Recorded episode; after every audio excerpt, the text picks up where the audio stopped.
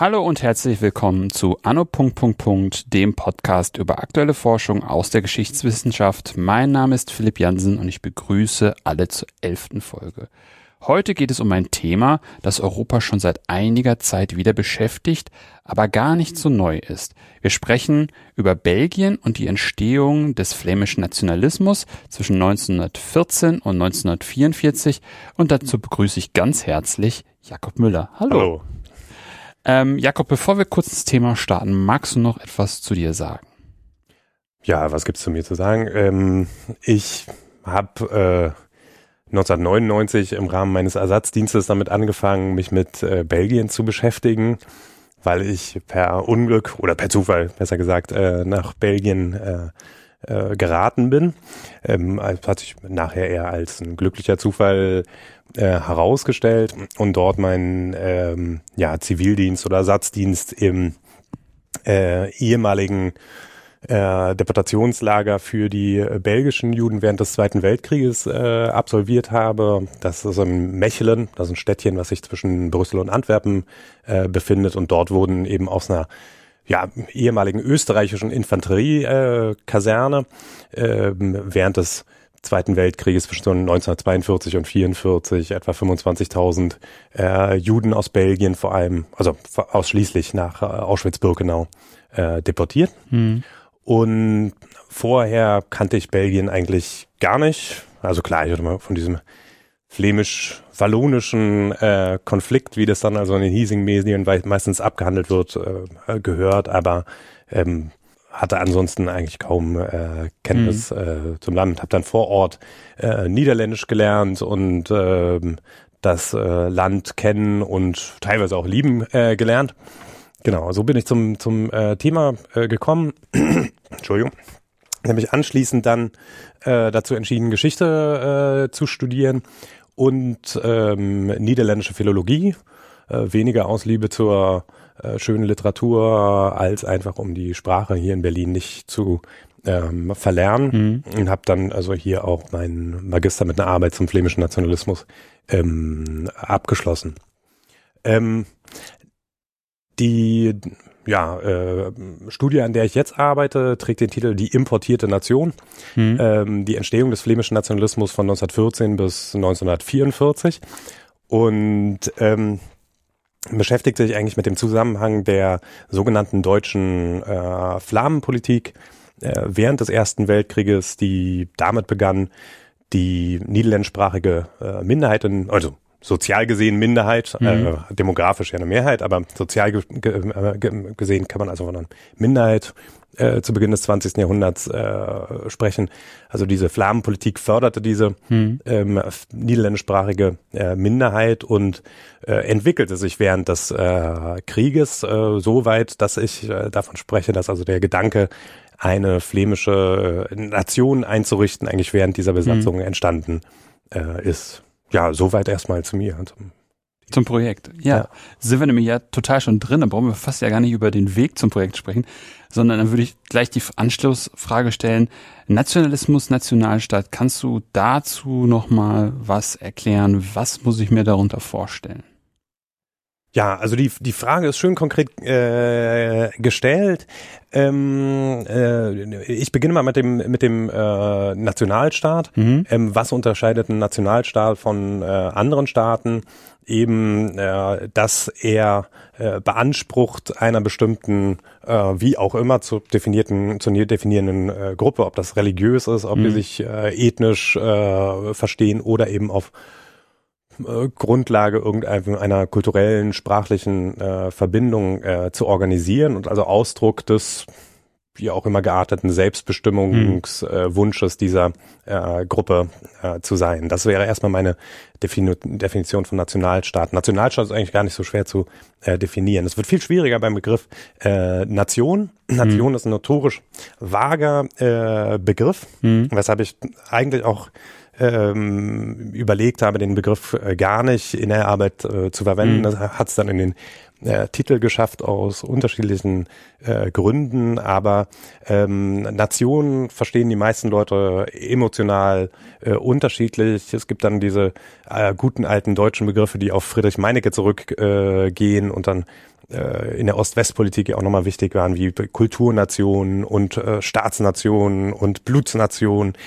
Und ähm, letztlich bin ich aber zu der Überzeugung gekommen, es macht äh, kaum Sinn, Nation unabhängig vom Nationalstaat äh, zu mhm. äh, definieren. Also das ist nicht meine Idee, sondern kommt von, äh, von, von Eric Hobsbawm, der äh, sehr viel mit Nationalismus äh, beschäftigt hat und ähm, ja, da äh, schließe ich mich grundsätzlich an. Also äh, wenn man einen analytischen, sauberen Begriff haben will, dann bezieht sich Nation auf den äh, bereits bestehenden Nationalismus, äh, Nationalstaat oder eben auf einen noch zu errichtenden äh, Nationalstaat. Und mhm. ist dann eben das die Gesamtheit äh, aus staatlichen Institutionen und der äh, von diesen repräsentierten äh, Gruppe. Und der Nationalismus ist eben äh, die Bewegung, die sich auf diesen Nationalstaat, den existierenden oder noch zu errichtenden, äh, bezieht. Mhm. Ähm, entweder eben wie im französischen oder englischen äh, Nationalismus, also mhm. äh, diesen Staat eben vergrößern äh, möchte, äh, wie auch immer. Wir haben ja gerade Fußball-Weltmeisterschaft, da hat man einige wunderbare äh, Beispiele äh, dafür, wie, wie es eben diesen, diesen äh, merkwürdigen Bezug eigentlich zum Staat und seinen äh, Symbolen gibt, zur Nationalhymne, mhm. zur Flagge und so weiter. Ähm, oder ja, äh, der sich äh, eben auf einen noch zu errichtenden Nationalstaat bezieht, wie mhm. im Falle der, der Katalanen ist oder teilweise der Schotten, ähm, der äh, äh, Flamen, habe ich die schon erwähnt, ja. Ähm, das, das, das wäre meine äh, Definition von, von Nationalismus. Mhm. Und ähm, äh, warum habe ich das gemacht? Schlicht und einfach, also um eine ähm, eigen, eindeutige Definition äh, zu haben. Man kann natürlich jetzt äh, ewig einsteigen, was ist mit den Walisern, mhm. der Unterschied zwischen einer Regionalbewegung und einer nationalistischen äh, Bewegung ähm, muss der Wunsch nach regionaler Selbstbestimmung mhm. notwendigerweise in ähm, äh, Nationalismus äh, übergehen. Hm. Aber damit beschäftige ich mich. Ich wollte einfach ähm, eindeutige Kategorien haben. Und deshalb also ähm, Nationalismus bei mir immer eine Bewegung, die sich also auf einen äh, den zu errichtenden äh, oder bereits bestehenden Nationalstaat äh, bezieht. Hm. Und ähm, Nation ist eben äh, Nationalstaat äh, hm. plus eben diese äh, merkwürdigen, weichen äh, Elemente der Identifikation eben hm, in, hm. diesem Staat. Ja. So viel dazu. Ja, das ist auf jeden Fall schon mal ganz, ganz sinnig, das so auseinander zu klamüsern, damit man ja eben auch, wie du sagst, so eine klare analytische Kategorien hat. Ähm, jetzt wissen vielleicht nicht alle Menschen, dass es letztlich in Belgien zwei verschiedene Gruppen gibt. Und du guckst dir davon eine an, nämlich die Flamen. Wie muss, also was muss man wissen, was muss man über Belgien wissen, ähm, noch darüber hinaus? Ja, also Belgien ist ähm, so kompliziert, dass die Belgier es mittlerweile, glaube ich, selber nicht mehr äh, ganz verstehen. Aber äh, Belgien heutzutage ist ein ähm, weitgehend föderalisierter äh, Staat. Das heißt also, dass die belgische Bundesregierung, also die föderale Regierung, ähm, mit den äh, Regionen und Gemeinschaften sich in vielen Fällen die Kompetenzen teilt, beziehungsweise diese sogar an die äh, Regionen und Gemeinschaften äh, abgegeben hat. Es, äh, Regionen und Gemeinschaften, ähm, Regionen sind äh, territorial äh, definiert. Ähm, das bedeutet, es gibt äh, Flandern, es gibt Wallonien und es gibt in der Mitte eben die Region äh, Brüssel Hauptstadt. Mhm. Flandern und Wallonien sind jeweils einsprachig äh, niederländisch beziehungsweise äh, französischsprachig und die Region Brüssel Hauptstadt ist die einzige Region, die zumindest nominell zweisprachig ist, auch wenn natürlich die äh, frankophone Bevölkerung da bei weitem äh, dominiert. In Wallonien gibt's dann eben noch die deutschsprachige äh, Gemeinschaft mit äh, relativ weitgehenden äh, Minderheitenrechten, auch einem eigenen äh, äh, im Parlament. Damit sind wir bei den, äh, den Gemeinschaften, die eben äh, personell, eben nicht territorial äh, gebunden sind. Das heißt also die äh, flämische Gemeinschaft repräsentiert also die in Flandern lebenden Flamen, aber auch die niederländischsprachigen Brüsseler. Mhm. Ähm, die äh, französischsprachige Gemeinschaft repräsentiert eben die Frank Frankophonen in Wallonien und eben in äh, äh, Brüssel äh, wiederum und die deutschsprachige Gemeinschaft ist eben dann für die Deutschsprachigen, die vor allem in äh, äh, Ostbelgien äh, leben, in diesen äh, ja 1919 annektierten äh, Gebieten äh, Eupen-Malmedy. Also das, das, das, das macht den Staat erstmal ähm, äh, sehr kompliziert, aber eben auch äh, interessant. Ähm, die hat im Vorgespräch ja kurz diese Regierungskrise äh, erwähnt. Belgien, äh, das mhm. hat dann immer Schlagzeilen gemacht, äh, schon mehr als 500 Tage ohne, äh, ohne Regierung. Anscheinend hat es niemanden gestört. Mhm. Was auch daran lag, dass eben die äh, Regionen weitergearbeitet haben mhm. und eben der äh, Großteil der äh, obrigkeitlichen Aufgaben, wenn man mal also von äh, Verteidigung mhm. und Außenpolitik auf dem bilateralen Niveau vielleicht absieht, ähm, sowieso äh, nicht mehr vom Zentralstaat äh, wahrgenommen wird. Mhm. Und das ist eine interessante Entwicklung, die eben erst innerhalb der äh, letzten 100 Jahre ähm, stattgefunden hat. Äh, zuvor war Belgien ein äh, ja nach französischem Modell äh, organisierter Zentralstaat, der äh, lange Zeit während des 19. Jahrhunderts auch einsprachig mhm. ähm, französisch äh, verwaltet wurde. Mhm. Ja, und äh, diese Entwicklung hin, hin zum Föderalstaat ähm, ist eigentlich erst innerhalb der letzten 30 Jahre äh, vollendet worden. Mhm. Ähm, da, das, das, das muss man, das muss man äh, wissen. Ähm, äh, heute scheint es sich vor allem um einen Sprachenkonflikt äh, zu handeln. Mhm.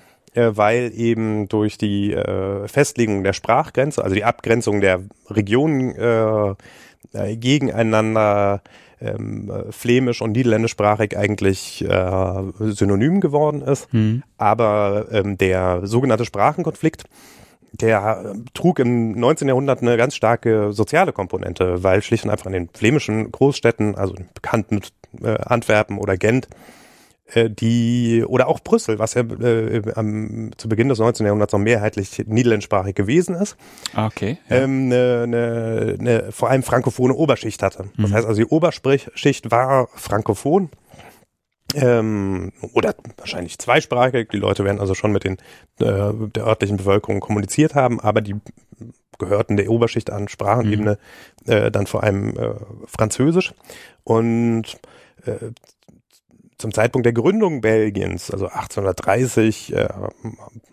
und auch danach den äh, Jahrzehnten, war das kein besonders großes Problem, weil wo kamen die Bürger mit dem Staat äh, in Berührung? Mhm. Herzlich wenig. Und wenn, dann gab es da schon irgendeine Regelung, dass man also im örtlichen Dialekt, denn das Niederländisch in Belgien unterschied sich auch sehr, unterscheidet sich für heute auch, auch noch stark, also zwischen Limburg und äh, Westflandern, also so stark, dass die Leute äh, in ihren örtlichen Dialekten sich kaum äh, verstehen. Mhm. Ähm, was auch ein Argument war für diese französische Verwaltungssprache sozusagen. Also das, das, das äh, äh, wurde also immer wiederholt.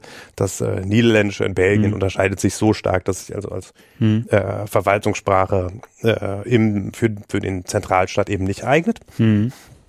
Und ähm, je mehr im Zuge der Industrialisierung, und Belgien ist das sich am frühesten industrialisierende Land des äh, europäischen äh, Kontinents, also je mehr im Zuge der Industrialisierung Leute mit dem Staat in Berührung mhm. äh, kamen, eben äh, weil äh, sie pendelten, weil sie eben nicht mehr als äh, Bauern, also an einem Ort äh, wohnten, ähm, je mehr äh, stellte sich das als Problem heraus, dass die Leute eben mit, mit der Verwaltung nicht in ihrer eigenen Sprache kommunizieren äh, konnten. Mhm. Und äh, es bildet sich während des 19. Jahrhunderts eben auch eine ja, niederländischsprachige Mittelschicht äh, heraus, die dann also diesen äh, Anspruch auf Partizipation an der gesellschaftlichen Macht, und darf mhm. nicht vergessen, ist es ja nicht, Belgien ist der, äh, wenn man so will, demokratischste Stadt, Staat auf dem äh, europäischen Kontinent, aber es bedeutet eben, dass ein Bruchteil äh, der Bevölkerung wahlberechtigt ist. Das Zensuswahlrecht.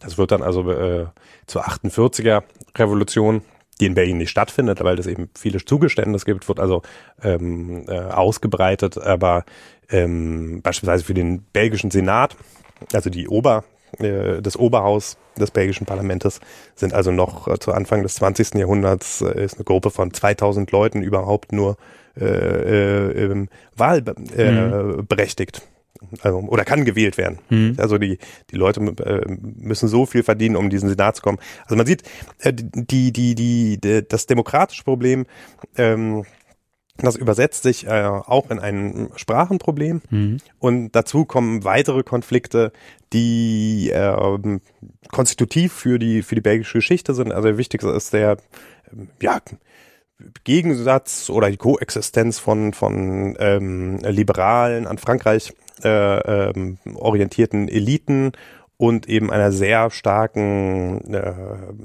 ja, stark äh, katholisch orientierten äh, Bevölkerung, die im 19. Jahrhundert um die Ober, äh, um die, um die äh, Herrschaft ringen, dann am Ende des 19. Jahrhunderts um eine äh, ja, sehr starke, also bis heute, naja, bis heute vielleicht nicht mehr, aber die äh, sozialistische Bewegung äh, ergänzt werden. Das sind eigentlich die Brüche. Dieser Sprachenkonflikt dominiert das 19. Jahrhundert eigentlich nicht. Mhm. Ist da, der läuft quer zu vielen Konfliktlinien, aber es geht eigentlich mehr um ähm, katholisch und äh, liberal und dann später eben ganz stark äh, sozialistisch. Aber die, die, dieser äh, sogenannte flämisch-wallonische äh, Konflikt, der existiert äh, dort nicht so und ist eigentlich auch nicht nur ein flämisch-wallonischer, sondern es geht eigentlich vor allem um die äh, ja, französischsprachige Oberschicht in Flandern, also um mhm. frankophone Flamen. Mhm. Also es geht also nicht um flämisch-wallonischen Konflikt, mhm. sondern so gesehen eigentlich fast mehr um einen flämisch-flämischen Kon äh, Konflikt.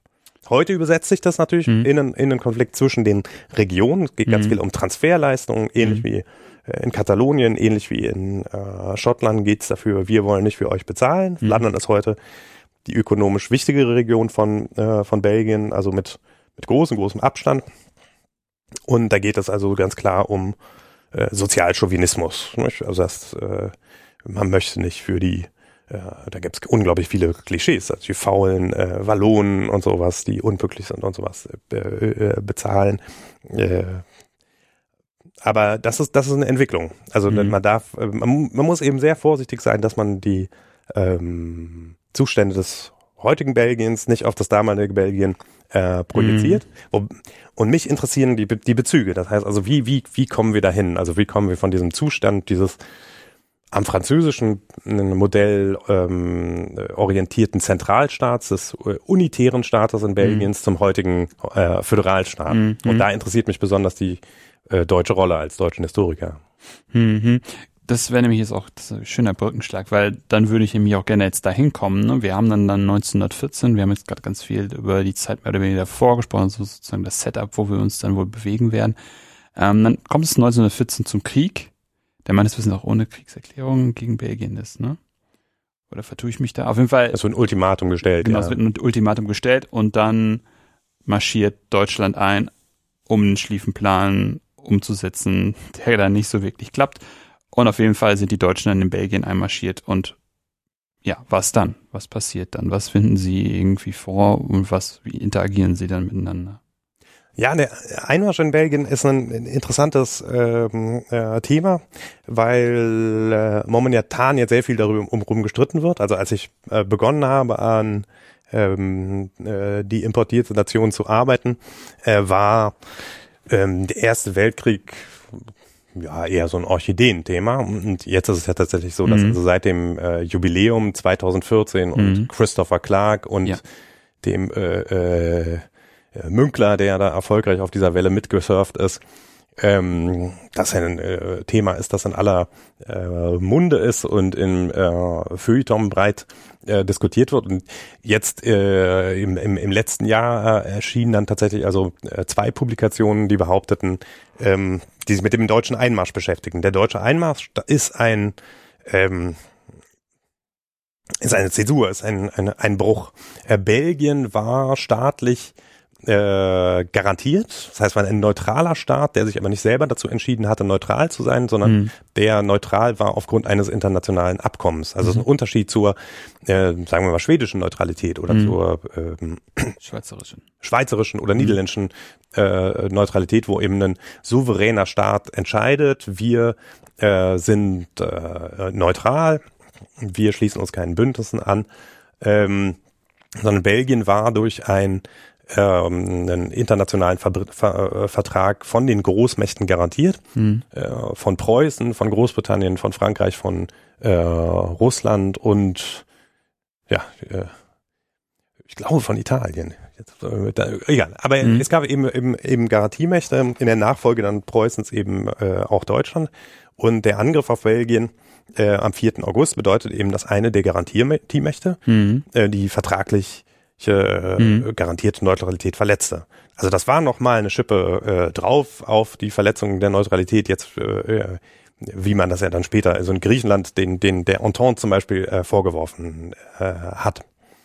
Ähm, ja, im, in der äh, obersten Heeresleiter ging, ging die wohl davon aus, dass dieser Durchmarsch ähm, zähneknirschend äh, akzeptiert werden würde von den Belgiern mhm. und ähm, das Erstaunen war groß, als äh, es Widerstand gab. Ob mhm. der militärisch äh, tatsächlich so relevant gewesen ist oder nicht, also die Frage muss von den Militärhistorikern äh, ähm, beantwortet werden. Aber ähm, wenn man sich die deutschen Reaktionen darauf anschaut, dann, dann gibt es erstmal eine Verwunderung mhm. über den äh, belgischen Widerstand und dann gibt es nach ersten ähm, ambivalenten äh, Reaktionen ähm, eigentlich so ein, so ein Umschlag. Also am 4. August sagt Vietnam Hollweg noch von, von, von dem Reichstag, also ähm, äh, wir haben da also ein Unrecht begangen an, an Belgien. Das muss also wiederhergestellt äh, werden und nachdem wir unsere Kriegsziele erreicht haben und so weiter und so fort. Hm. Äh, warum sagt er das? Ähm, weil er die Belgier dazu bewegen will, äh, sich nicht zu wehren hm. und andererseits, weil sie die äh, Briten aus dem Krieg halten wollen. Also das ist schon instrumentell. Ne? Ah, okay. Hm. Nicht die Briten, die Briten, ähm, für die äh, Briten ist also der äh, Casus Belli eben die der Einmarsch in Belgien, nicht? Also, also Verletzung der Eintrittsgrund. Genau. Hm. Also davor das wissen wir ja dank äh, Christopher Clark mittlerweile alles so äh, genau. Äh, gibt es eben die Falken und Tauben im britischen Kabinett, aber mit dem Einmarsch in äh, Belgien setzen sich eben die, die, die, äh, die Falken durch und mhm. äh, es gibt eben diese Kriegserklärung. Und während des gesamten Krieges ist eben dieser ähm, Angriff auf Poor Little Belgium, das dann mhm. also äh, unschuldig äh, überfallen worden ist, als nicht mhm. ja äh, eigentlich äh, ähm, kriegsführender Staat mhm. und auch während des gesamten Staates übrigens nie Teil der Entente wird, sondern immer also seine Neutralität ähm, äh, aufrecht erhält, mhm. sondern also nur versucht sein Territorium mhm. ähm, äh, zu verteidigen. Also die, die, in der britischen Propaganda ist, und auch in der amerikanischen Propaganda ist es enorm äh, äh, wichtig. Und während des Einmarsches in Belgien kommt es zu zahlreichen deutschen Kriegsverbrechen an der Zivilbevölkerung. Mhm. Ähm, die sind von äh, Horn Kramer in diesem äh, ja, wirklich Standardwerk äh, German Atrocities also mhm. äh, behandelt worden.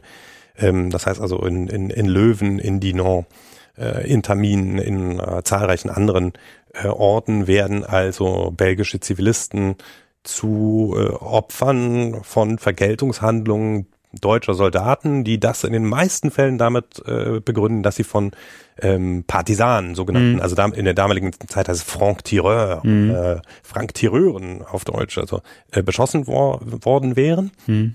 Und ähm, äh, da gibt es eine starke Auseinandersetzung. Also äh, in, in der internationalen Öffentlichkeit, also gerade das Niederbrennen von, von, von Löwen, der Universitätsbibliothek, äh, äh, also eine Beleg für die deutsche Barbarei. Mhm. Und in äh, äh, Deutschland, also zunächst, also Strafgericht von Löwen haben die verdient und so, nicht? Und sollen also froh sein, dass wir sie noch nicht noch schlimmer behandelt äh, äh, haben, ähm, setzt sich langsam durch, dass das äh, deutsche Vorgehen und auch seine, seine, seine propagandistische äh, Begleitung durchaus problematisch sind. Also gerade im neutralen mhm. äh, Ausland, gerade in den äh, Niederlanden, also die mhm. benachbart sind zu, zu Belgien, äh, ist man schockiert, ist man entsetzt über mhm. die, die Berichte, die ja auch ähm, hunderttausende belgische Flüchtlinge, die in die Niederlande äh, ausweichen, ähm, äh, mitbringen. Und ähm, da sieht man nun die Notwendigkeit äh, äh, entgegengehens und dieser Frank Tireur Begründung, die wird also äh, äh, von den Deutschen also breit aufgearbeitet. Also es gibt ein, ein, ein Weißbuch, mhm. Und dieser äh, Vorwurf, belgische Zivilisten hätten sich also an Angriffen auf äh, deutsche Soldaten äh, nicht nur in Einzelfällen beteiligt, sondern eben ähm, als Teil einer äh, perfiden belgischen Verteidigungsstrategie, mhm. der führt zu einer enormen Verstimmung auch zwischen Besatzungsmacht und äh, der, der besetzten äh, Bevölkerung. Mhm. Und ähm, dieses deutsche Narrativ äh, von, von äh, 1914, 18, das dann in der Zwischenkriegszeit tatsächlich also auch weiter aufrecht äh, erhalten wird, das ist in belgisch-deutschen Beziehungen äh, nie besonders zuträglich gewesen, das wird eben jetzt wieder aufgegriffen von einigen ähm, sagen wir mal, äh, äh, rechtskonservativ angehauchten äh, Historikern und weitgehend weit äh, rezipiert. Gut, das ist nicht unser Thema, aber wichtig ist, die äh, Lage ist so, ähm, es gibt äh, äh, ein sehr schlechtes Verhältnis zwischen mhm. der äh, Besatzungsmacht und der besetzten äh, Bevölkerung. Mhm. Ähm, man ist empört, man ist äh, en, en, entsetzt. Die Verachtung für die äh, Deutschen ähm, aufgrund der Kriegsverbrechen, aber aufgrund auch des völkerrechtswidrigen äh, Einmarsches ähm, ist international, wird von der belgischen Bevölkerung ähm, äh, äh, geteilt. Und da macht man sich durchaus äh, Gedanken drüber. Mhm. Und eine besatzungspolitische Maßnahme äh, ist eben die Förderung der äh, niederländischsprachigen äh, äh, Bevölkerung. Das ist ein Konflikt, der davor in Deutschland durchaus wahrgenommen wurde, aber in der deutschen Außenpolitik gegenüber Belgien eigentlich kaum eine Rolle äh, gespielt hat. Im Gegensatz zu, zu Frankreich. Also, äh, Frankreich hat also äh, mit viel Geld, also die, die äh, frankophone Vorherrschaft in Belgien mhm. ähm, unterstützt und äh, gefördert, teilweise sehr ungeschickt, mhm. aber ähm, wenn man das mit Deutschland äh, vergleicht, muss man sagen, also da gibt's von deutscher Seite, äh, Regierungsseite kaum eine Ein Einmischung in die, in die inneren äh, Angelegenheiten in Belgien. Also das ist. Hm. Das ist, ja, das, ich würde es mir fast so erklären, dass das ja halt niederländische, also es geht ja um die niederländische Min gefühlte Minderheit, ne? Da wäre das dann vielleicht eher interessant, inwieweit sich die Niederlande eingebracht haben oder auch nicht, ne? Ähm, ja, verstehe. Ja. Mhm. Ja, es gibt ja diese alldeutsche äh, Bewegung. Ach so, hm, die Diese alldeutsche Bewegung mhm. gibt es äh, äh, um die Jahrhundertewende schon äh, die Überlegung, dass man also die germanischen Nachbarländer ähm, wie auch immer an äh, Deutschland binden äh, mhm. müsse. Das ist natürlich unter deutscher Vorherrschaft. Da gibt es verschiedene äh, Diskurse, die teilweise sich auch äh, widersprüchlich sind, aber äh, das Interessante ist eben, dass ähm, es innerhalb der Alldeutschen eine Strömung gibt, die sagt, sagen ja, die Niederländer sind eigentlich Deutsche. Mhm. Also das Niederländische ist äh, im Unterschied zwischen zu den äh, jetzt nordgermanischen äh, Sprachen oder eben zum, zum, zum Englischen ähm, eben keine eigenständige Sprache, sondern es ist eigentlich äh, Plattdeutsch, nicht? Also mhm. oder Niederdeutsch. Äh, ähm, ja. Und ähm, das kommt bei den weder bei den Niederländern noch bei den äh, Flamen natürlich besonders gut an. Also und deshalb reißen diese diese Kontakte, die es zwischen zwischen äh, flämischer Bewegung und Alldeutschen gibt, so im 19. Jahrhundert, die reißen auch ähm, relativ bald äh, ab, obwohl man mhm. also in, im, im alldeutschen Verband auch daraus lernt. Also die lernen mhm. daraus und sagen, also das ist also nun keine äh, gute Idee, man muss also deren Eigenständigkeit äh, respektieren.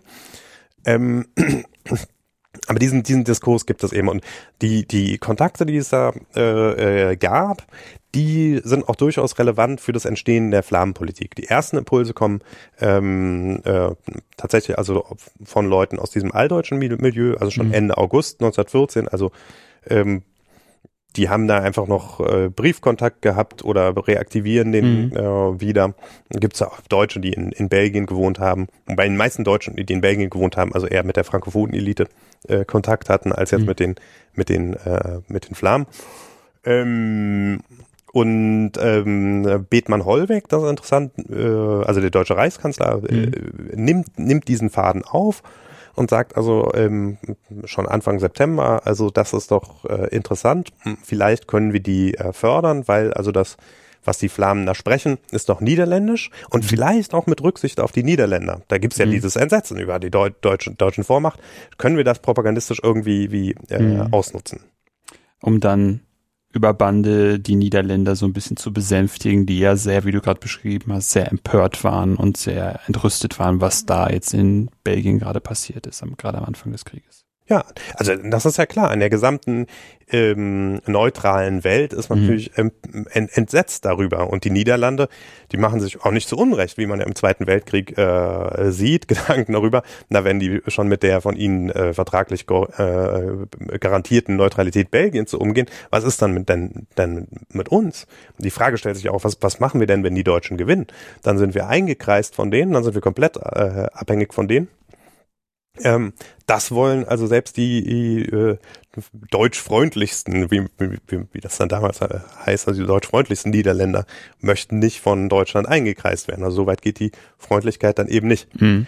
Und ähm, die, die Flamenpolitik ist eben, ja, äh, jedenfalls aus der Sicht von Bittmann Holwig so eine Möglichkeit, denen zu signalisieren, wir respektieren die niederländische Sprache, wir kommen dahin, äh, äh, germanische Bruderschaft und so. Mhm. Ähm, und ähm, das, das klingt erstmal verrückt, wenn man, wenn man also die Bedingungen dieses Krieges äh, ja. äh, sich anschaut, mhm. ähm, dass, dass man denkt, also man, man kann also durch die, ja, was sind so konkrete Maßnahmen gewesen, also Aufstellen von zweisprachigen ähm, äh, Straßenschildern oder äh, dass man das Niederländische vor dem Französischen ähm, äh, führt, dass man also dadurch die Angst der Niederländer vor einer deutschen Dominanz also besänftigen kann.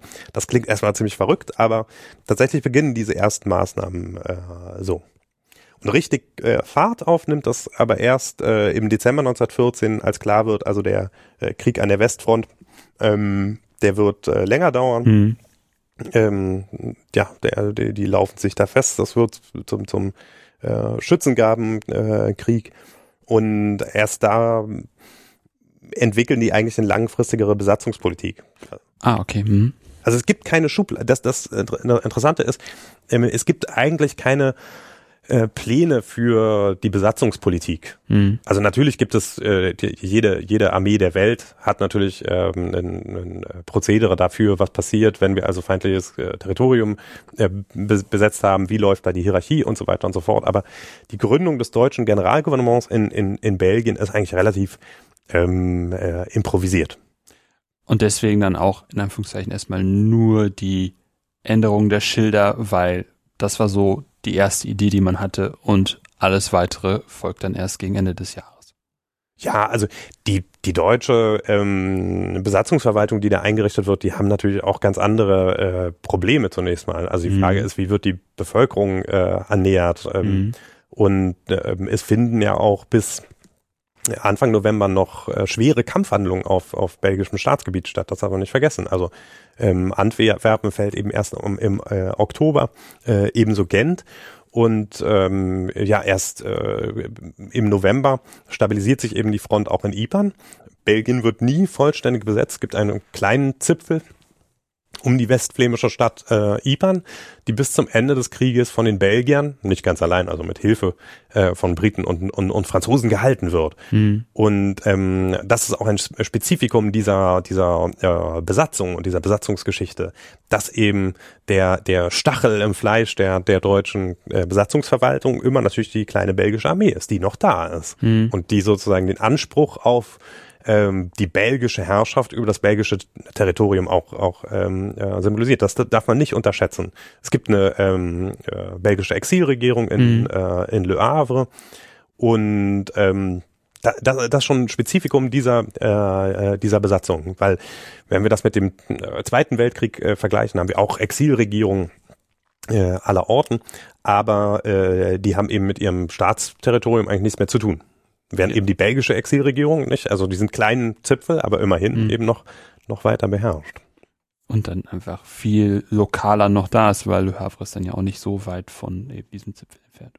Genau, also in, in, in Gent ja. kann man den äh, äh, Kanonendonner der Westfront hören. Also mhm. Gent als die, ja, für die, für die ähm, Geschichte der flämischen Bewegung vielleicht naja, will man, sollte man kein Urteil über eine wichtigen Stadt. Also ich will jetzt nicht sagen wichtiger als Antwerpen, aber wichtiger als äh Ja, Und wie sah dann einfach dieses, wir haben jetzt so sukzessive bis auf diesen einen Stachel bei Ypern wird alles, wird Belgien besetzt.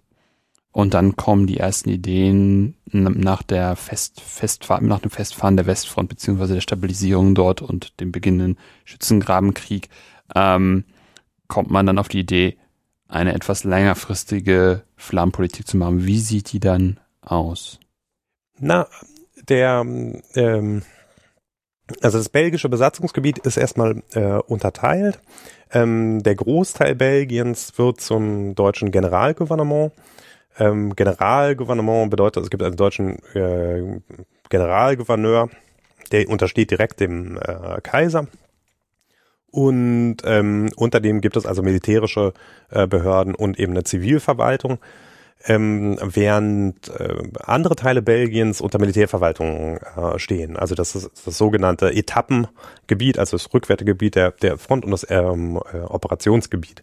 Ähm, das Witzige an der Sache ist, dass der, die, äh, das, das äh, historische Flandern, also Ostflandern und Westflandern, nie zum deutschen Generalgouvernement äh, gehört hat, mhm. sondern zum Etappen- und Operationsgebiet äh, gehört, mhm. beziehungsweise von der belgischen Armee äh, besetzt ist. Das heißt also ein großer Teil Flanderns, also die äh, Gebiete des historischen Flanderns gehören gar nicht zum Generalgouvernement, wo die Flammenpolitik so ähm, eigentlich entwickelt äh, wird. Mhm. Ähm, das ist, das ist, das ist erstmal wichtig für, für das Verständnis, weil die militärischen Behörden sich sehr, sehr ungern von äh, den Behörden des Generalgouvernements mhm. oder von der Reichsleitung da hineinfunken lassen und teilweise auch die Maßnahmen, die da ergriffen werden, ähm, durch eigene Maßnahmen konterkarieren. Mhm. Ähm, aber das, das wird gerade zu einer späteren Phase dann äh, wichtig. Ähm, es kommt ähm, Ende November zu einem äh, Wechsel auf der Position des Generalgouverneurs. Das war ähm, davor Herr äh, von der Goltz und der wird ersetzt durch Moritz von Bissing. Mhm. Ähm, und ähm, Bissing ist eine prägende Gestalt für die, für die Flammenpolitik. Ähm, äh, jemand, der sehr eng mit der Reichsleitung äh, zusammenarbeitet, ähm, bis zu seinem Tod im April 1917. Und ähm, äh, Bethmann Hollweg schreibt ihm am 16. Äh, Dezember, äh, gibt den also mit auf den Weg, also dem neu installierten Generalgouverneur, äh, Gouverneur, dass er sich mit der Flammenpolitik doch mal beschäftigen soll. Und ähm, schlägt auch schon vor, ähm, in Gent eine flämische Hochschule zu eröffnen. Mhm. Und das ist eine der zentralen Forderungen der flämischen Bewegung vor dem äh, Krieg äh, mhm. gewesen. Wir mhm. wollen also eigenen Universitätsunterricht. Mhm. Weil also die, das Bildungssystem, ähm, gerade die höhere Bildung, die besseren Schulen, die sind alle frankophon, auch in Flandern. Mhm. Und ähm, die, die äh, Forderung nach einer eigenen Universität, das sehen wir auch bei ganz vielen anderen nationalen äh, Bewegungen. Ähm, dass also diese Forderung nach, nach eigenem Hochschulunterricht mhm. ähm, zentral ist. Und der sagt, naja, setzen wir das doch um, da können mhm. wir uns Sympathien äh, erwärmen. Aber wir sehen, dass also der äh, Generalgouverneur und die Behörden des Generalgouvernements da erstmal sehr vorsichtig sind, mhm. weil was machen die? Die arbeiten mit den belgischen Behörden zusammen. Mhm. Also der ganze belgische Ver Verwaltungsapparat, der ist großenteils noch intakt und vor mhm. Ort. Und die sind dabei, also einen äh, ja, Modus Vivendi mit denen äh, zu finden. Die Ernährung des Landes äh, erfolgt aus dem Ausland. Mhm. Ähm, die Deutschen sind dazu äh, nicht in der Lage äh, und auch nicht äh, willens. Und es gibt also ein, äh, ein äh, Committee for Relief in Belgium, das also von mhm. einem von den Amerikanern äh, ge getragen wird und also über Spenden die Ernährung der belgischen Bevölkerung ähm, zu einem Großteil äh, garantiert. Mhm das, weil Belgien ist, ist ein Industrieland. Die sind also, die, wie wir, nicht Exportweltmeister oder Exportnation, also Weltmeister sind sie nicht, aber ähm, die, die äh, sind eben auf Nahrungsmittelimporte äh, angewiesen. Die können sich also nur acht Monate des Jahres selbst versorgen. Also wird mhm. dann, dann gerechnet. Der Rest muss importiert werden. Und während des Krieges verschärft sich diese Situation. Es gibt innerhalb Belgiens dann ein, äh, ähm, ein, ein nationales Komitee mhm. ähm, äh, für die äh, ähm, äh, Nahrungsmittelversorgung der Bevölkerung. Und das sind Belgier. Das sind vor allem belgische Honoration äh, äh, aus der Industrie, aus der Politik die dort äh, drinnen sitzen mhm. und diese internationalen Hilfsgüter verteilen. Im mhm. Interesse der deutschen Besatzungsverwaltung auch. Also mhm. im Interesse der belgischen Bevölkerung. Aber naja gut, die, die, die äh, Deutschen wissen natürlich, wenn eine Hungersnot ausbricht, ähm, dann ist unser äh, rückwärtiger Bereich gefährdet. Mhm. Also die, die gibt mehrere Hungerrebellionen während der äh, während der Besatzung. Daran haben die kein Interesse. Mhm. Ähm, die wissen auch, wenn die Leute äh, Hunger haben, dann erkranken die. Die Gefahr von solchen Krankheiten nimmt zu. Und das sind natürlich alles Probleme, die man äh, lieber nicht haben möchte. Mhm. In diesem ja für die Westfront äh, ja wichtigsten Gebiet. Mhm gesamten Eisenbahnverbindungen im Norden laufen alle über, über Brüssel. Also das, das heißt, also die, die sind eigentlich interessiert daran, äh, mit den belgischen Behörden ein ähm, funktionierendes Verhältnis zu mhm. haben und sehen also diese Anregungen aus Berlin erstmal skeptisch. Also der, das, das sagen die natürlich nicht so, aber Bissing schreibt dann also ähm, äh, schon, schon verbindlich äh, zurück. Aber äh, zum Beispiel also im, im haben in der Frage dieser flämischen Hochschule, da machen die erstmal nichts. Äh, schlicht und einfach auch, um dieses Verhältnis nicht zu, nicht, nicht zu stören. Man beschränkt sich also auf so symbolische Handlungen wie die äh, besagten Straßenschilder, darauf, dass also belgische Gesetze, die bereits vor dem Krieg äh, umgesetzt worden sind, was die Sprache in der Grundschule angeht, beispielsweise umgesetzt werden. Man bewegt sich so in dem belgischen gesetzlichen Rahmen, der sich also auch gegenüber der belgischen Verwaltung äh, äh, ähm, verteidigen lassen kann. Man merkt also gerade vor Ort, Bissing auch vor Ort, obwohl er diesen Brief gekriegt hat, die Möglichkeiten, die er hat, um das Ganze im Balance zu halten, was du, wie du es gerade beschrieben hast, mit Seuchen, mit, mit Revolten, mit überhaupt, was ist überhaupt möglich mit der Verwaltung, dass es eigentlich einen ganz schmalen Grad nur gibt, was man da gerade machen kann, außer jetzt Schilder umzubenennen. So würde ich das jetzt verstehen. Und deswegen macht man jetzt auch zum Beispiel nicht mal eben diese Universität. Ja, also es gibt verschiedene ähm, Motive. Also der eine ist der, der eben der äh, Handlungsspielraum, also vor allem der äh, Verwaltungschef im Generalgouvernement äh, Maximilian von Sand, äh, der ähm, ist für ein gutes Verhältnis zur, zur, zur äh, zu den belgischen Behörden. Mhm. Also das äh, zeigen auch belgische Quellen. Also der kommt eigentlich in der Bewertung meistens relativ positiv weg im Gegensatz zum Rest der äh, deutschen äh, deutschen Verwaltung. Ähm, und der hat wenig Sympathien für diese ähm, ideologischen Spielereien, die da gemacht werden oder mhm. diese, diese äh, ähm, äh, Flammenpolitik. Das äh, ist für ihn deutlich ein Störfaktor. Ähm, beim Generalgouverneur selber, bei Bissing, ähm, gibt es ein ambivalentes Verhältnis zur, zur Flammenpolitik. Bissing ist Annexionist äh, pur sang, also der, der möchte am liebsten ähm, Belgien komplett, also äh, annektieren.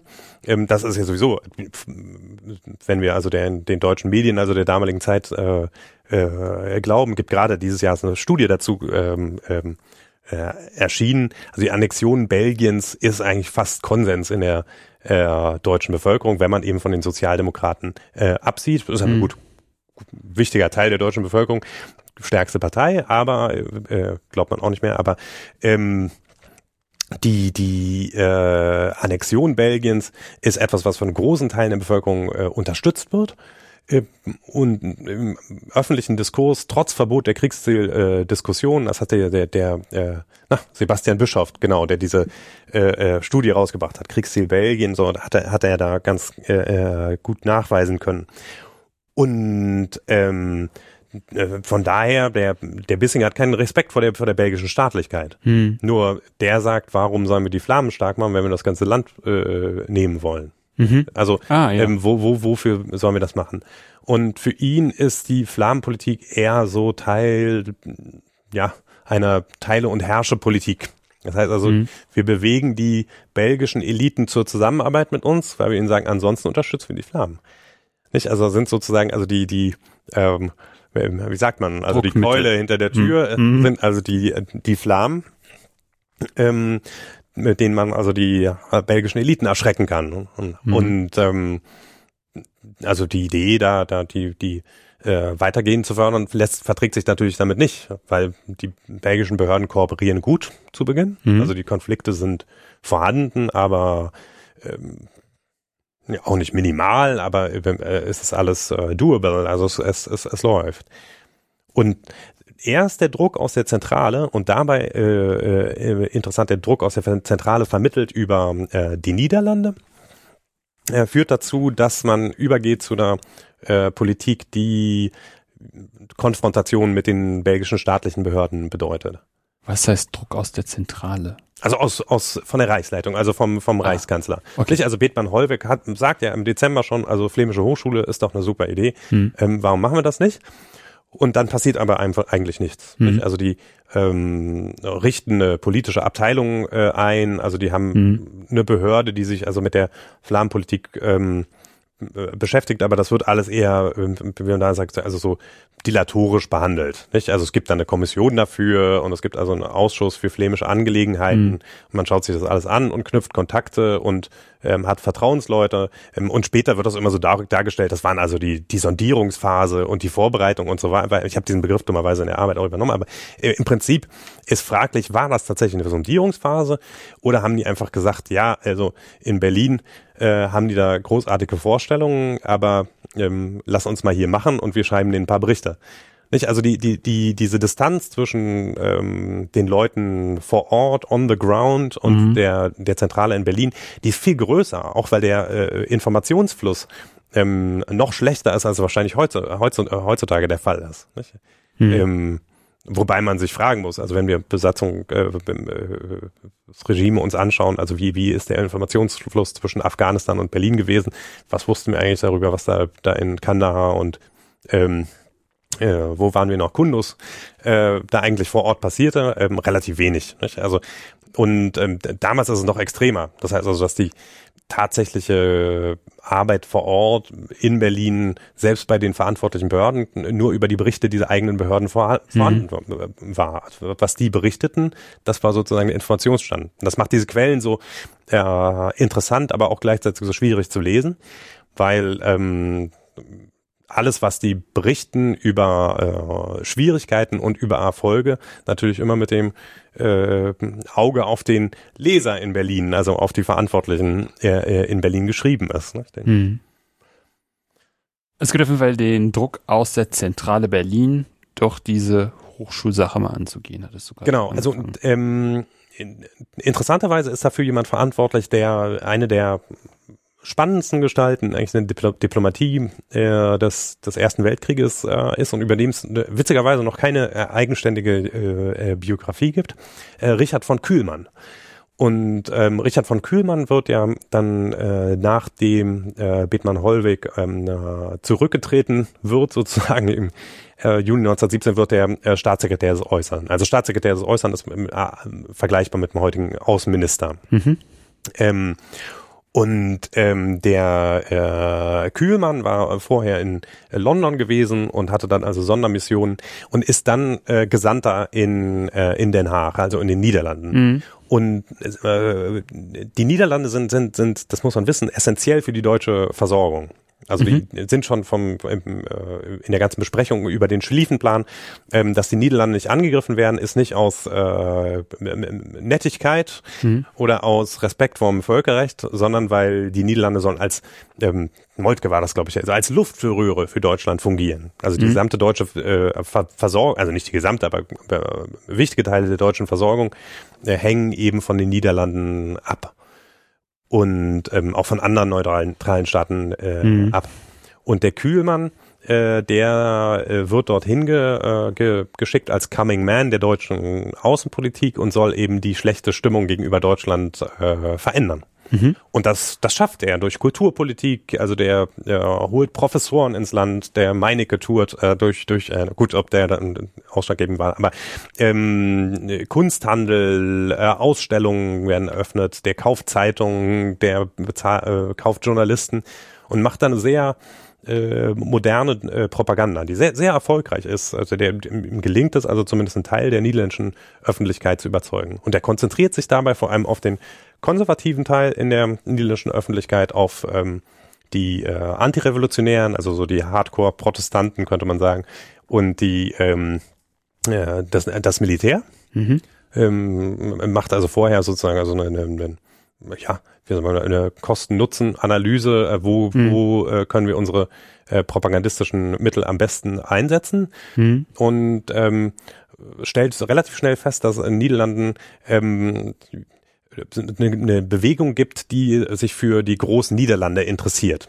Mhm. Eine intellektuelle äh, Bewegung, aber diese, äh, ja, ähm, man muss dazu wissen, ähm, Belgien hat sich ja von den Vereinigten Niederlanden abgespalten 1830 und also dieser ja, äh, Bezug auf diese groß, größeren äh, Niederlande, den, den, den gibt es dort und da gibt es also um ja, die 1910er Jahre gibt es ein Revival und ähm, da gibt es ein starkes Interesse in, für die flämische Bewegung und da gibt's, kommt es zu einer sehr, sehr interessanten äh, Zusammenarbeit eben zwischen ähm, deutschen Propagandisten vor Ort und eben Großniederländer.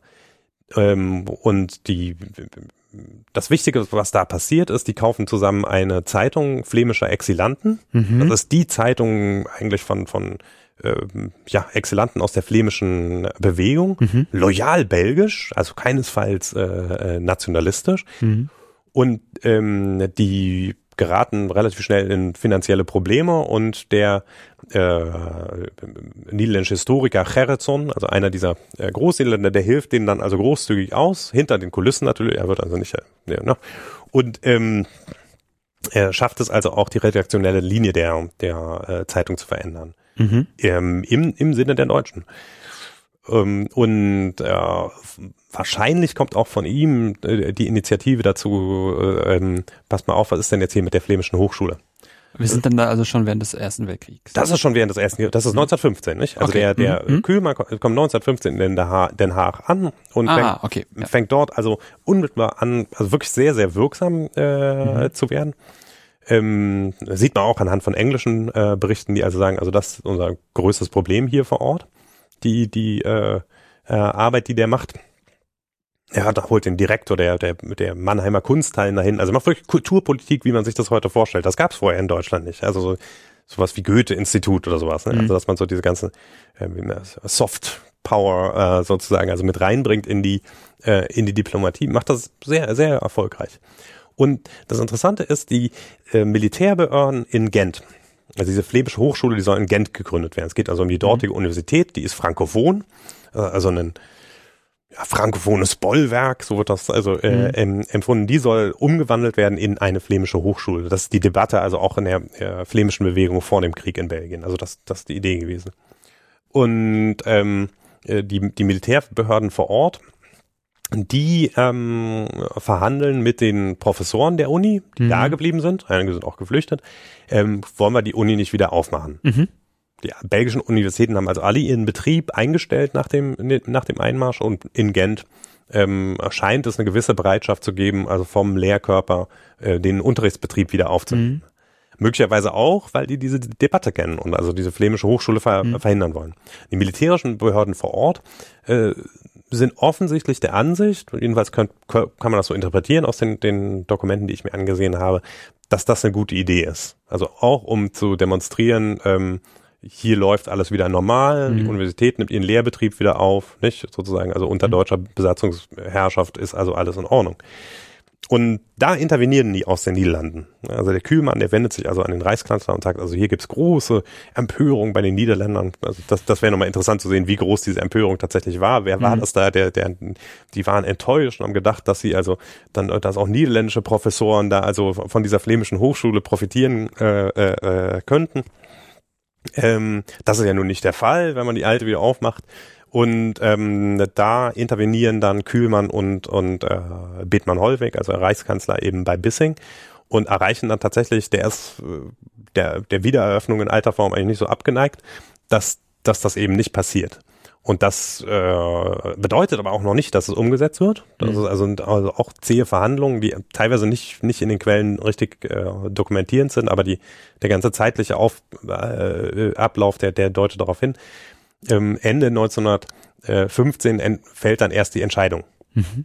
Und ähm, das bedeutet also von August 1914 bis Ende 1915 kann man eigentlich sagen, also im Generalgouvernement selbst, bei den Besatzungsbehörden vor, vor Ort, sieht man die Flammenpolitik überwiegend skeptisch, also als ein ja, Mittel der Politik sieht man das durch, äh, durchaus, da passiert auch eine ganze Menge, aber es werden vor allem belgische Gesetze ähm, umgesetzt.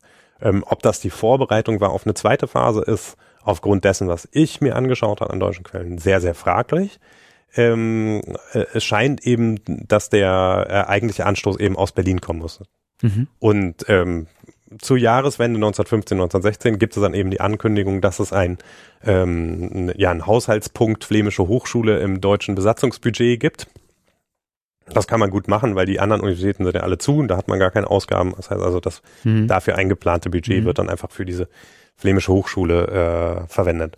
Und das ist ein entscheidender Punkt, weil ähm, damit ähm, greift man eben in den belgischen Innen, äh, in die belgische Innenpolitik auf eine ganz andere Art und Weise ein, als das vorher der, der mhm. Fall gewesen ist. Und hat man da dann nicht im Gegensatz zu vorher Angst, irgendwie die Kooperationswilligkeit der frankophilen, ähm, des frankophilen Apparates zu gefährden? Ja, also die, die Befürchtung gibt es äh, durchaus.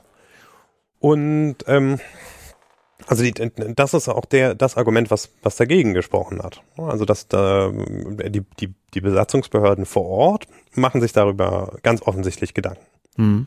Und ähm, tatsächlich gibt's auch Proteste. Das mhm. heißt also die äh, äh, sogar Flamen, die sich vor dem Krieg für eine flämische Hochschule eingesetzt haben, protestieren dagegen, dass sie unter deutscher Besatzung eröffnet wird, weil das was anderes bedeutet. Hm. Nicht dasselbe, nicht? Also wenn, ob die flämische Hochschule innerhalb eben des demokratischen Diskurses mhm. eines bestehenden äh, Staates eingerichtet wird oder ob es sozusagen also das Geschenk der äh, Besatzungsmacht äh, ist. So, mhm. In der nahe Geschenk, nicht? Also ein trojanisches Pferd, ja. das ist ja offensichtlich auch. Und also ein Großteil derjenigen, die also prominent waren in der flämischen Bewegung, die sich davor dafür eingesetzt haben, wir wollen also niederländischsprachigen Hochschulunterricht in Belgien, äh, die sagen, Moment mal, ähm, äh, so aber nicht. Das wollen mhm. wir nicht. Mhm. Das heißt, also, es geht nicht nur um die Frankophonen, sondern das ist ein Schritt, der äh, in der Elite ist natürlich auch beschränkt, nicht? Also der Großteil der Bevölkerung, der kann es wahrscheinlich äh, nicht, nicht besonders kratzen, ob es jetzt die, Frank die niederländischsprachige Hochschule gibt oder nicht. Ähm, aber in, in, in der Elite äh, sorgt das für erhebliche Unruhe. Und ähm, die, die Professoren vor Ort, also in Gent, die weigern sich also auch mehrheitlich äh, daran mit, mitzuwirken. Mhm. Gut, das kann man sagen, weil Frankfurt eine Uni, nicht, die wollten sowieso nicht, aber ähm, und ähm, das ist ein enormes äh, organisatorisches Problem.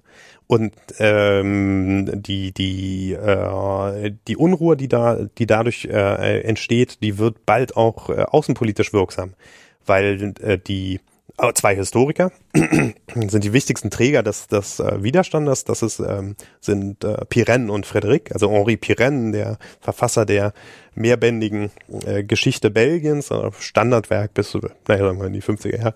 Ähm, aber die, die äh, Medievist. Und der wird von der äh, deutschen Besatzungsverwaltung deportiert. Also mhm. deportiert ist, äh, ist missverständlich. Also die werden in einem Offizierslager interniert in, in, in Deutschland. Offizierslager heißt, also, es sind wesentlich bessere Umstände. Die haben da eine Studierstube und Bibliothek. Am Anfang dürfen die sich auch frei in Göttingen, sind sie, glaube ich, interniert, bewegen. Also es ist jetzt, wenn, wenn man deportiert sagt, denkt man gleich also an einen Zweiten Weltkrieg oder mhm. die Zwangsarbeiterdeportationen, äh, ja. äh, die dann auch stattfinden 1916 genau. aus Belgien. Ähm, Deportation, wenn es Würdenträger be betrifft, ähm, ist meistens unter verhältnismäßig komfortablen Umständen ähm, was natürlich äh, nicht wegnimmt, dass es eine, eine, eine äh, Freiheitsberaubung äh, darstellt. Ähm, und die Verschleppung dieser beiden Professoren, die führt zu Proteststürmen, auch in äh, auch in den Niederlanden. Ne? Also mhm. auch selbst unter also Professoren, die die die die sagen ja flämische Hochschule finden wir gut, die die sagen, dat, ihr könnt doch nicht die beiden äh, Kollegen da ähm, äh, äh, deportieren. Und das Interessante ist, dass es in Deutschland überhaupt nicht der Fall ist. Also diese Verrohung der ähm, deutschen äh, Geschichtswissenschaft, also weil es sind ja zwei, zwei Historiker äh, Kollegen, da, da, da, da äh, kein Hahn kräht danach, nicht? Also die werden, also weil sie sich dagegen aussprechen, mhm. ähm, ihnen kann keine äh, Straftaten nachgewiesen werden, werden die also da äh, äh, aus dem Weg geräumt. Und ähm, tatsächlich kann man also anhand der deutschen äh, äh Dokumente sehen, es gibt also eine Kommission, mhm. deutsche Professoren, der Harnack zum Beispiel, also hier der, der Chef der was jetzt die Staatsbibliothek ist, also die königlich-preußische äh, Bibliothek ist, äh, ist vor Ort. Ähm, äh, äh, Walter von Dick, der organisiert die ganze Sache, also der später dann ähm, der äh, äh, der Präsident der ähm, Münchner Universität wird und sowas. Also die die äh, sind völlig d'accord damit, dass also da ähm, Professoren aufgrund ihrer äh, gegenteiligen Ansicht äh, weggeschafft werden. Das das ist schon erstaunlich. Und ähm, der, die, der Schuss geht erstmal nach hinten los, nicht? Also das, ja. das heißt, es gibt enorme Unruhe, es gibt enorm viel äh, Widerstand hm. äh, dagegen. Aber man kann also im Sommer 1916 Erfolge verbuchen erstmals. Das heißt also erstmals mhm. gibt es prominentere Flammen, die sagen, also ähm, die belgische Regierung, die hat uns immer so lange hingehalten mhm. und die wollen auch jetzt, die Re belgische Regierung weigert sich nämlich zu sagen, wir machen das nach dem Krieg, sagen also wir lassen uns nicht von so einer deutschen Anordnung unter Druck äh, äh, setzen. Ähm, die, die belgische Regierung lässt uns also so lange hängen, die halten uns so lange hin, ähm, äh, dann nehmen wir es eben von den Deutschen. Mhm. Das ist nicht äh, jetzt ähm, sozusagen eine, eine Gnade der Besatzungsmacht, sondern wir nehmen uns unser flämisches Recht. Uns ist ganz egal, ob die Belgier uns das geben oder ob die äh, Deutschen uns das geben. Ist eine Minderheit innerhalb der flämischen Wege, mhm. aber ist auf jeden Fall so, dass dieser Schritt dazu führt, dass es ein Anwachsen der sogenannten flämischen Aktivisten gibt. Also als mhm. Aktivisten bezeichnen sich so ab Ende 1915 die Flamen, die sagen, wir ähm, werden aktiv unter deutscher Besa Besatzung. Mhm. Natürlich ganz ideologisch aufgelegt, ne? aktiv gegenüber passiv. Also, mhm. also passiv eher negativ konnotiert und aktiv eben äh, gerade auch im Kunstdiskurs, nicht Aktivismus, eine ganze ganze äh, Kunstströmung auch. Ähm, die nennen sich also Aktivisten und diese äh, äh, Aktivisten bekommen durchaus Zulauf durch die die äh, die flämische Hochschule. Ähm, das ist ähm, in, ganz, ganz interessant. Mhm. Also, es wäre auch interessant so wär, äh, gewesen zu sehen, wie, wie entwickelt sich das äh, weiter. Ähm, aber die oberste Heeresleitung macht äh, einen Strich durch die Rechnung. Denn ähm, es kommt also ähm, nach den furchtbaren Schlachten da bei, äh, bei Verdun und vor der Somme, äh, ähm, also äh, mit und furchtbaren Opfern unter den, äh, den, den deutschen Soldaten zu einem mhm. äh, Wechsel in der äh, obersten Heeresleitung. Und das ist eben diese ähm, berühmt berüchtigste äh, dritte oberste Heeresleitung unter Ludendorff und Hindenburg, die dann eben ab August 1916 an der, äh, ja nicht an der Macht ist, aber die, die eben die, die Heeresleitung übernehmen. Mhm. Und die setzen sich ein für ein Projekt, was damals stark äh, äh diskutiert ist, nämlich dafür, äh, die Zwangsarbeit in Belgien einzuführen. Mhm. Also das ist davor schon schon äh, schon in der Diskussion. Also mhm. gerade das preußische Kriegsministerium ähm, möchte das. Ähm, aber die Behörden vor Ort, die äh, wehren sich also mit Händen und Füßen dagegen. Weil die natürlich, sagen wir, also da fliegt uns hier der Laden um die Ohren. Nicht? Also, und wofür braucht das Deutsche Reich diese Zwangsarbeiter? No, also relativ äh, ähm, einfach. Also die deutschen Soldaten, die sterben massiv an der Front. Und ähm, das heißt also, man, man durchkämmt jede Fabrik, jede Amtsstube nach kriegsverwendungsfähigen äh, Männern und es fehlen einfach äh, enorm viele, viele Arbeitskräfte, die irgendwo herkommen müssen. Mhm. Und ähm, gerade aus der, äh, der äh, Jens Thiel hat dazu ein, ein wunderbares Buch geschrieben, das heißt Menschenbassin Belgien. Und das ist tatsächlich also ein zeitgenössischer Be Begriff. Äh, eine, eine, einer dieser äh, wunderbaren deutschen Industriellen, ich weiß gar nicht mehr, was es war. Er war weder Ratner noch Stinne, sondern ist ja auch egal. Aber einer von denen, den, der, der sagt, Mensch, in Belgien, da haben wir dieses Menschenbassin und da können wir also die Leute doch rausholen. Und ähm, die Militärbehörden vor Ort, also in der Etappe, ne, mhm. da um Gent, die sagen, ja, also kein Problem, also wir können euch innerhalb kürzester Zeit, also da ähm, illusorische mhm. Zahlen, also mehrere hunderttausend äh, Zwangsarbeiter zur Verfügung stellen. Okay. Und ähm, die verkünden äh, äh, die Zwangsarbeit und äh, nicht zuletzt auch, äh, um die Flammenpolitik zu torpedieren. Weil die Flammenpolitik nicht, die funktioniert natürlich nur, wenn es einigermaßen ruhig äh, ist im Besatzungsgebiet. Aber wenn die ähm, äh, möglichen Studenten äh, nach Deutschland verschleppt werden, um da in der Rüstungsindustrie zu, äh, zu arbeiten, ja, da äh, ist es natürlich ziemlich schwer, sich zur Besatzungsmacht zu, äh, zu bekennen. Also diese gesamte Maß Maßnahme konterkariert eigentlich die Gründung der Flämischen Hochschule, was man auch daran sieht, dass die Deportationen ähm, unmittelbar vor Eröffnung, feierlicher Eröffnung mit Generalgouverneur und der, der, der, wunderbare Bilder, wo mehr Uniformierte als flämische Professoren äh, mhm. zu sehen sind. Ähm, aber zum gleichen Zeitpunkt verschleppen die junge Leute aus, äh, aus äh, Gent zur Zwangsarbeit nach, äh, nach Deutschland. Mhm. Die Stimmung ist auf dem Tiefpunkt. Ja. Und deshalb, es wäre interessant zu, äh, äh, gewesen zu sehen, ob, ob dieser äh, aufwendige Versuch, also eine, eine Universität äh, ja eigentlich von Null zu eröffnen. Also die Gebäude sind da, aber es sind die Professoren nicht da. Also von den mhm. ehemaligen Professoren erklären sich sechs bereit, weiterzumachen. Ähm, es gibt keine Studenten. Mhm. Am Anfang haben die mehr Professoren als Studenten. Ähm, wunderbare Bedingungen könnte man, äh, aber die, die, die, die ähm, stehen vor einem Scherbenhaufen. Ja. Also sie haben da ihre, ihre Universität, aber die Leute, die an dieser Universität äh, studieren, die davor schon als Verräter galten für mhm. einen großen Teil der Bevölkerung, die sind jetzt nicht nur Verräter, sondern die ähm, sitzen im Warmen, während die anderen Leute nach, nach Deutschland vers verschleppt werden. Und haben, also haben de facto halt nichts zu tun. Also sie haben dann irgendein Symbolbau da, Bau da hochgezogen und Leute dazu gebracht, ähm, sich zu bekennen für eine Seite. Na. Aber dann fehlt dann halt die Leute, wie du gerade sagst, die das dann irgendwie tragen könnten, weil sie da studieren. Also die deutschen Universitäten haben enorme Freiheiten. Ähm, dieses ganze Humboldtsche äh, Bildungsideal, das äh, besteht ja fort in diesem autoritären Kaiserreich. Also so, dass die Universitäten wesentlich mehr äh, Freiheit haben, die Studenten haben wesentlich mehr Freiheit an den deutschen Universitäten als in belgischen Universitäten, wo ein relativ ja, verschultes System äh, vorherrscht, was auch international wissenschaftlich viel weniger Bedeutung hat. Mhm. Und da gibt's einen, eben, ja, meine belgischen Kollegen werden mich ohrfeigen, aber da gibt's wirklich richtig wissenschaftliche Entwicklungshilfe. Das ist schon, schon, schon ganz beeindruckend, was da, was da teilweise äh, passiert. Die bauen da neue Studiengänge äh, äh, auf, die versuchen also dieses verschulte System ähm, aufzubrechen, äh, Seminare einzuführen, anstatt also nur äh, Vorlesungen äh, zu haben. Die haben wenig Studenten am Anfang. Also wie gesagt, am Anfang haben die 40 Professoren und glaube etwas weniger Studenten.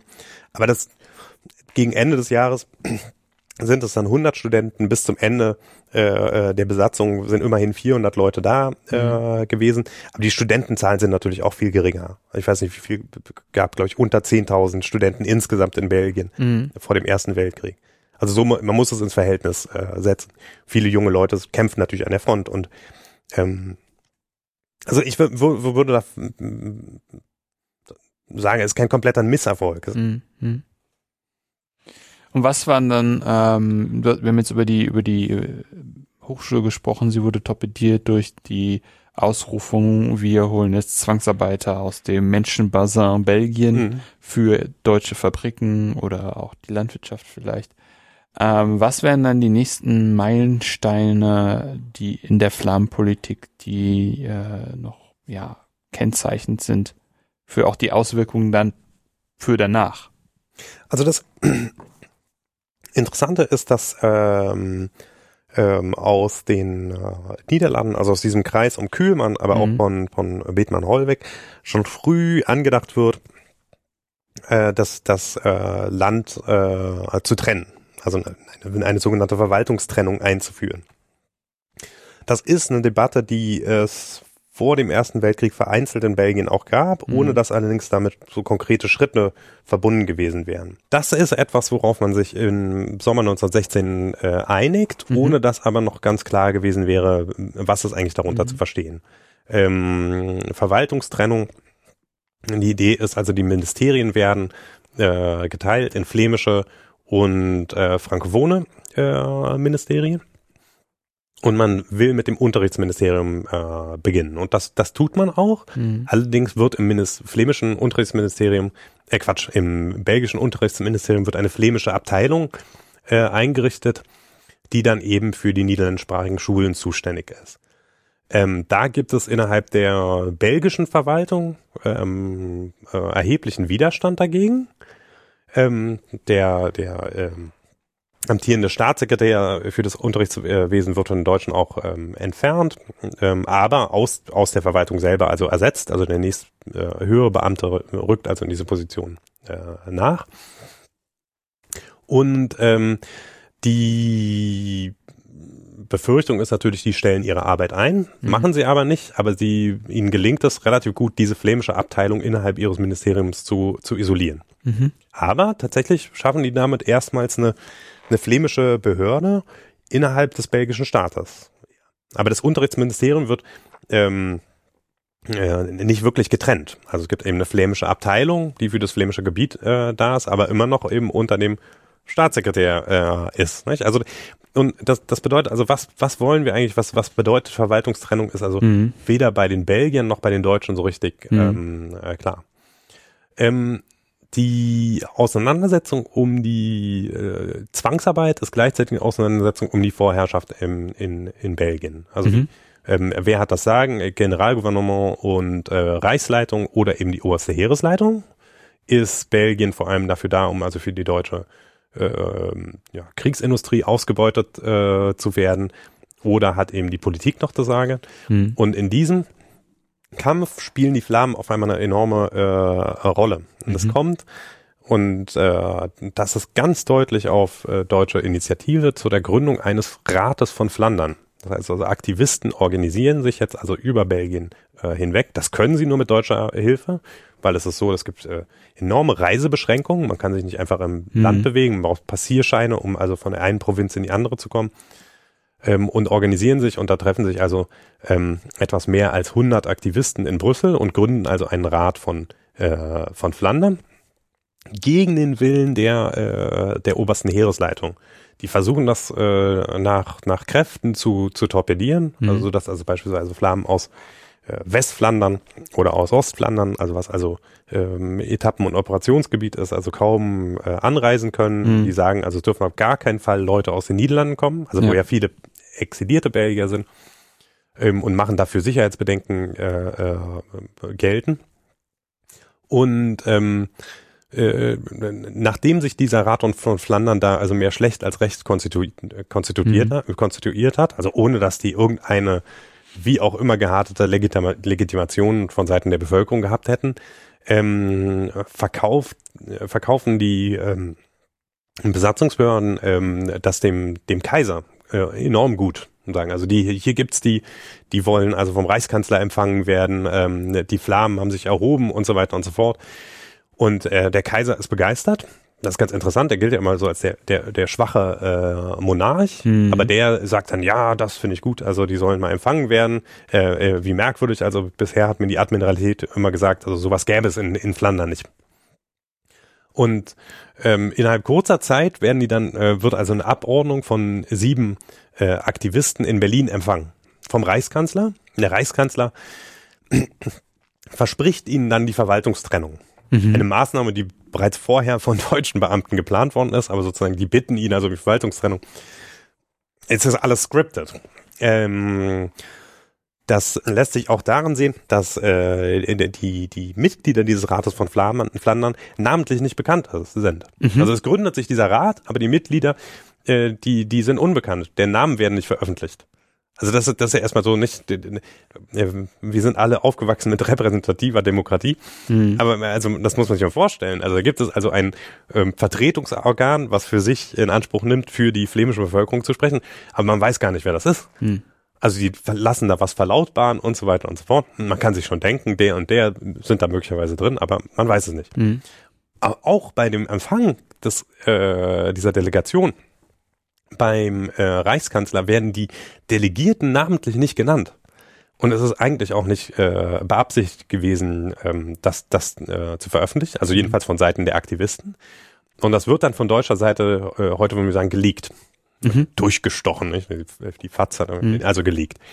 Und ähm, die, es gibt also sogar ein Pressefoto, da haben die sich also mit dem Offizier, der für sie zuständig war, also ablichten lassen und das erscheint dann äh, in der deutschen Presse und dann über die niederländische Presse, die auch in Belgien äh, ähm, Verbreitung findet, ähm, äh, erscheint es dann, dann auch in Belgien. Es gibt einen enormen Aufschrei, nicht? Also da gibt es also äh, belgische Staatsbürger, die sich also wie äh, ohne irgendein Mandat äh, vom äh, äh, Regierungschef des Feindstaates empfangen äh, lassen. Das muss man sich vorstellen, nicht? Also mhm. äh, die, die, die fordern die Todesstrafe und so, nicht? Also die sollen mhm. hängen, die Verräter. Und nun sind sie auch namentlich bekannt. Und äh, da können die äh, Besatzungsbehörden, da können auch die, die ja, äh, Zeitungen der Aktivisten natürlich gar nicht mehr anders, als also die Namen dann eben auch zu veröffentlichen. Und dann sozusagen, ja, das hatten wir sowieso vor. Und damit stehen die aber in der Öffentlichkeit. Das ist ein ganz wichtiger Schritt. Äh, auf einmal hat äh, der Aktivismus eben Namen und Gesicht. Nicht? Also es sind jetzt mhm. nicht mehr nur einzelne äh, Professoren, sondern es gibt also Leute, die da sich als äh, Pseudo-Regierung von Flandern äh, gebärden.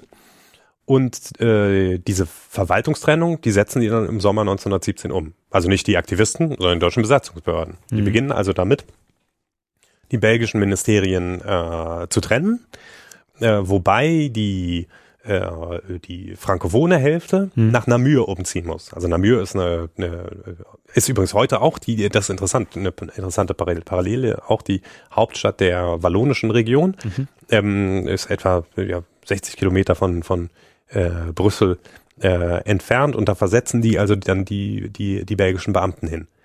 Äh, die, ja, also die belgischen Beamten, die missliebig sind, die frankophonen Beamten sagen sie, aber im Prinzip geht es um, um äh, auch um Flamen, die also nicht bereit sind, mit der Verwaltungstrennung äh, mitzuarbeiten. Mhm.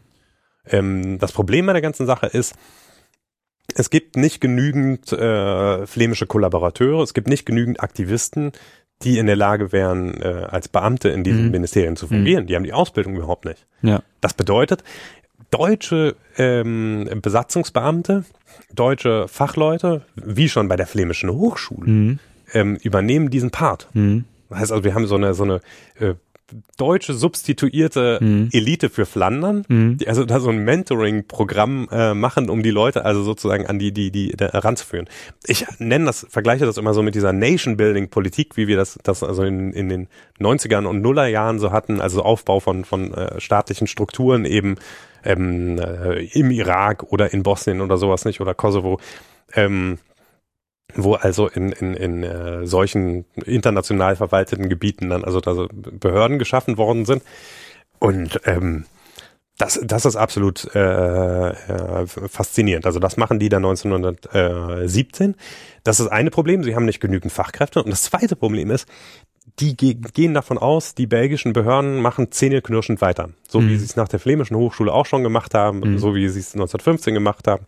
Hm. Ähm, aber es kommt zu einem ähm, äh, Streik, der sehr clever geplant ist von den, von den, von den, von den belgischen Beamten. Die streiken nämlich nicht alle sofort, sondern in der jeweiligen Behörde, wo also die äh, Verwaltungstrennung äh, durchgeführt wird, da hm. gehen die in den Streik. Mhm. Und zwar vor allem die höheren Beamten. Nicht alle, weil die wollen auch ein bisschen Kontrolle behalten. Nicht? Also es gibt also ähm, Debatten innerhalb der belgischen äh, Beamtenschaft. Wie reagieren wir darauf am sinnvollsten? Und die überlegen sich auch, also wo geben wir, äh, machen wir noch mit, wo geben, geben wir auf? Also zum Beispiel im Finanzministerium, das wird auch bis zum Ende nicht wirklich getrennt, ne? also weil beiden Seiten daran gelegen ist, dass da äh, die Arbeit aufrechterhalten mhm. äh, wird. Und ähm, diese Verwaltungstrennung, die schafft eben einen flämischen Staat. Mhm. Und dann ist dann schon fast der Krieg zu Ende. Naja, das, also 1917, der Krieg gerät, gerät also in, äh, in Deutschland gibt es eine Krise, nicht? Der Kanzler wird von der obersten Heeresleitung, mehr oder weniger von obersten Heeres, nicht nur, nur, aber der, der wird zum Rücktritt gezwungen äh, im Juli 1917. Und ähm, es gibt erstmal dieses äh, Intermezzo mit äh, Georg Michaelis, der also als Mann der, der OHL gilt und der gegenüber den flämischen Aktivisten auch enorm zurückhaltend ist. Also weil die sind, sind verunsichert, die kriegen also in Belgien enormen Gegenwind, nicht? Also weil es gibt nicht nur Beamtenstreik, sondern also die, jetzt gibt es also auch Strafandrohungen der belgischen Exilregierung, die sagen, also passt mal auf, wenn ihr also mit der Besatzungsmacht die Strukturen des Landes verändert, äh, verändert dann äh, schicken wir euch in die Zwangsarbeit. Also die Androhungen sind 20 Jahre Zwangsarbeit mhm. Mitwirkung an einer äh, staatlichen Veränderung. Und ähm, die wollen äh, von, von den Deutschen gerne Garantien haben sie wollen, was, was, was, was passiert denn jetzt mit uns mhm. sozusagen, ne? Und die äh, neue, der neue Reichskanzler ist aber nicht bereit, die zu geben.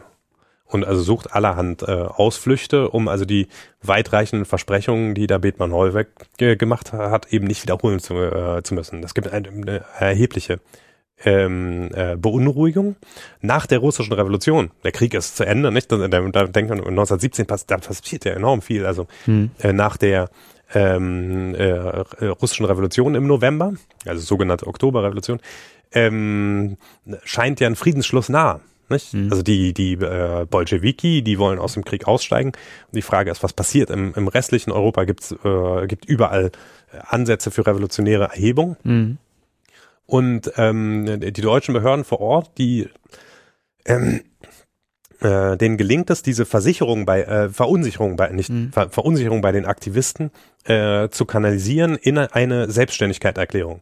Mhm. Das heißt, zu einem Zeitpunkt, wo die eigentlich Angst haben, die Deutschen lassen uns fallen, die Mhm. schließen einen Frieden, äh, Separatfriedensverhandlungen gibt es äh, sowohl 1915 als auch 1917 mit den äh, belgischen Exilregierungen. Also die Idee ist natürlich, die Belgier aus dem Krieg rauszuholen. Ähm, und die, und die, die, die Befürchtungen, die lassen uns also fallen wie eine heiße Kartoffel, wenn sie uns nicht mehr brauchen, die ist nicht so abwegig. Und ähm, diese Ängste äh, nutzen die Besatzungsbehörden vor Ort. Es gibt mittlerweile einen neuen äh, Generalgouverneur, der der obersten Heeresleitung dann ähm, ähm, äh, erst kritisch gegenübersteht, dann sich der, ne gut, das, das, das ist zu komplex, aber die, die bringen die dazu, die Selbstständigkeit zu erklären. Mhm. In einem Versuch, die deutsche Reichsleitung zu Garantien zu bewegen. Mhm. Also die, nicht? Mhm. Und erklären sich also selbstständig. Und der Generalgouverneur ähm, ähm, ist dafür. Die oberste Heeresleitung interessanterweise mittlerweile auch. Warum? Weil sie darin eine Möglichkeit sehen, ähm, eine, eine Friedensverhandlungen zu zu, boyko äh, zu, zu, ähm, zu torpedieren. Also die, die Friedensverhandlungen stehen vor der Tür, aber die äh, oberste Heeresleitung, die möchte gerne ihre Frühjahrsoffensive durchziehen, also ein bisschen holzschnittartig jetzt, Mhm. aber ähm, und ähm, die wissen ganz genau, also die Rückgabe Belgien, die Wiederherstellung Belgien Ja. ist eigentlich nicht verhandelbar für die Entente. Dafür Mhm. sind die in den Krieg gegangen, so, also das heißt, also das muss erstmal passieren. Wenn die nicht komplett äh, am Boden liegen, können die das eigentlich nicht äh, ähm, zugestehen. Und ähm, in dem Moment wird auf einmal die, die äh, Flammenpolitik und werden die flämischen Aktivisten für die oberste Heeresleitung interessant. Mhm. Weil wenn die, ähm, wenn man den Flammen das versprochen hat, kann man es ja nicht mehr einfach so äh, zurücknehmen. Mhm. Und ähm, die versuchen jetzt ihrerseits, also den äh, äh, Michaelis, später den, den Härtling vor allem, äh, dazu zu drängen, also die, die flämische Selbstständigkeit anzuerkennen, während also die der äh, Georg Hertling, also der dann im November auf, auf äh, Michaelis äh, folgt, also wenn, sich mit Händen und Füßen dagegen wehrt ne, Mhm. und sagt also, nee, die haben kein, kein Mandat.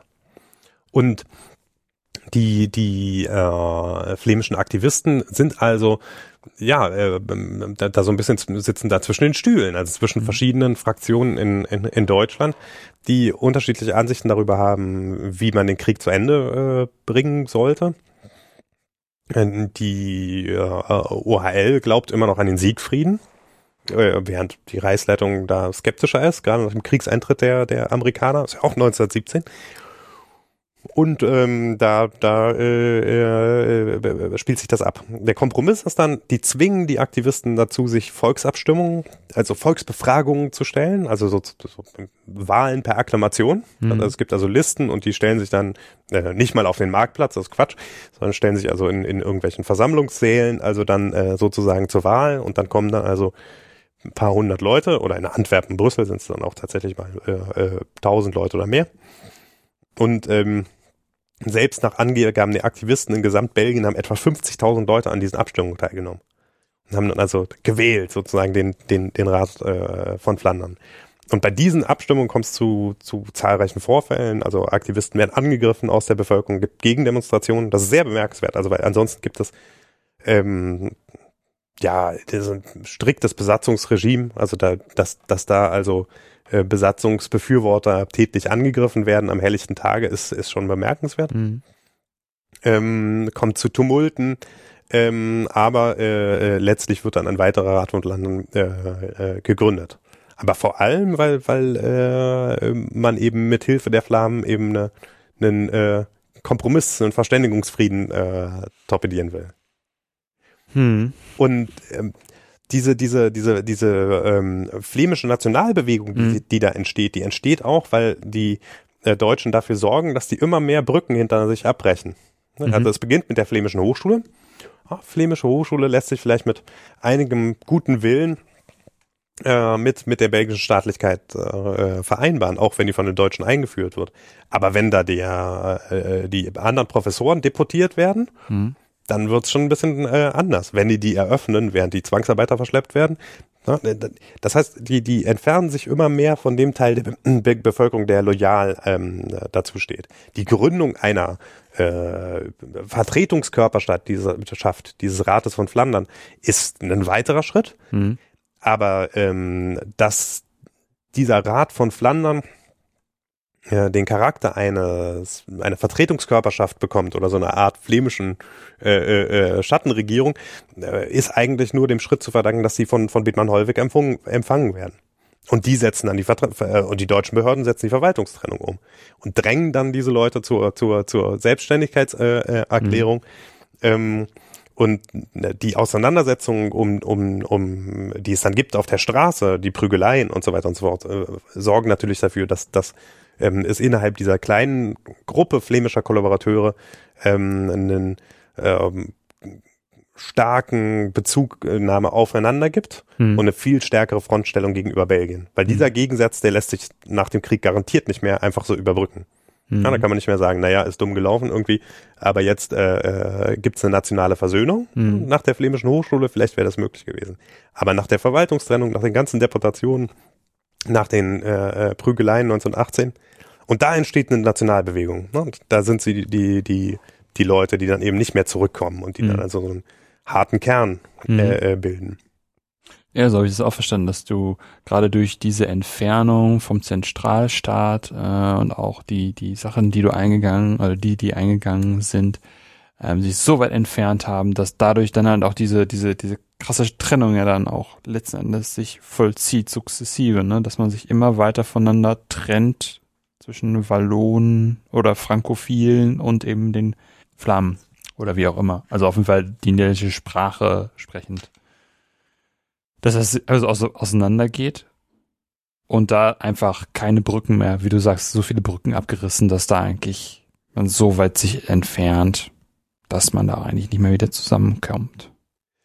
Ja, also die, das Interessante, es gibt diesen harten Kern, aber jetzt könnte man ja sagen, also eine relativ begrenzte Gruppe. Mhm wenn der Rest der Bevölkerung dagegen ist, sozusagen, dann macht es ja nicht. Ne? Also mhm. wenn, wenn, wir haben eine Gruppe von 50.000 bei einer Bevölkerung von, was war es damals, 7, 8 Millionen, ist äh, vernachlässigbar. Ja. Ähm, wir bestrafen die, wir treiben die ins äh, Exil. Mhm. Ähm, das das äh, scheint ja erstmal machbar. Nach dem Krieg, nach der, nach der Befreiung gibt es aber eine äh, enorme Repression, die sich eben nicht nur auf die Kollabor Kollaborateure beschränkt, mhm sondern wo dieser äh, Konflikt, den es davor gibt, ja. eben zwischen dem frankophonen Establishment und der flämischen Bewegung, ja. die für sich in Anspruch nimmt, die flämische Bevölkerungsmehrheit so mhm. zu repräsentieren, also auch, muss man auch mit, mit, mit, mit Vorsicht genießen, aber ähm, der bricht ähm, äh, äh, verschärft wieder aus. Mhm. Es gibt einen sich sehr chauvinistisch äh, gebärdenden ähm, belgischen äh, äh, Nationalismus, mhm. sogar Imperialismus, der Anspruch erhebt auf, auf Teile der Niederlande. Also 1839, also die Niederländer, wie gesagt, 1830 vertrieben worden, die kamen auch noch ein paar Mal zurück. Dann gab es diese, diese Trennung äh, von Limburg, das ist eine Provinz im Osten des, der, des Landes ähm, die, die äh, gab eine Trennung von Luxemburg, nicht, das auch von Belgien beansprucht wurde. Und die wollen das gerne zurückhaben. Ähm, das heißt also, diese imperialistischen Forderungen, die beziehen sich zum Teil, Teil auch auf Deutschland, also Eupen-Malmedy, da ist, ist das, was übrig geblieben ist, aber die beziehen sich vor allem auf Luxemburg und auf die Niederlande. Mhm. Und ähm, richten sich äh, gegen den inneren Feind. Mhm. Als innerer Feind wird die flämische Bewegung gesehen. Nicht? Der äußere Feind sind die Deutschen und die Niederländer.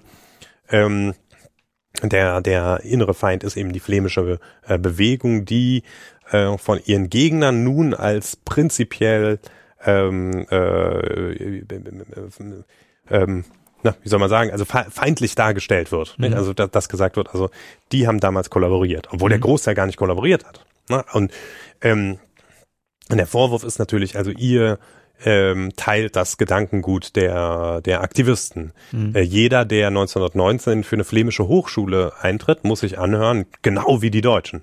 Mhm. Das, das, äh, und das führt ähm, innerhalb relativ kurzer Zeit dafür, dazu, dass, dass, dass viele ähm, äh, Leute aus der flämischen Bewegung, die Aktivisten durchaus kritisch gesehen haben, während des Krieges sich mit denen auch solidarisieren.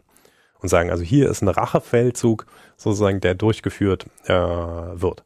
Hinzu kommt, dass während des Krieges sich im flämischen Militär, äh, im, im belgischen Militär, in der belgischen Armee, eine flämische Frontbewegung äh, gegründet hat, mhm.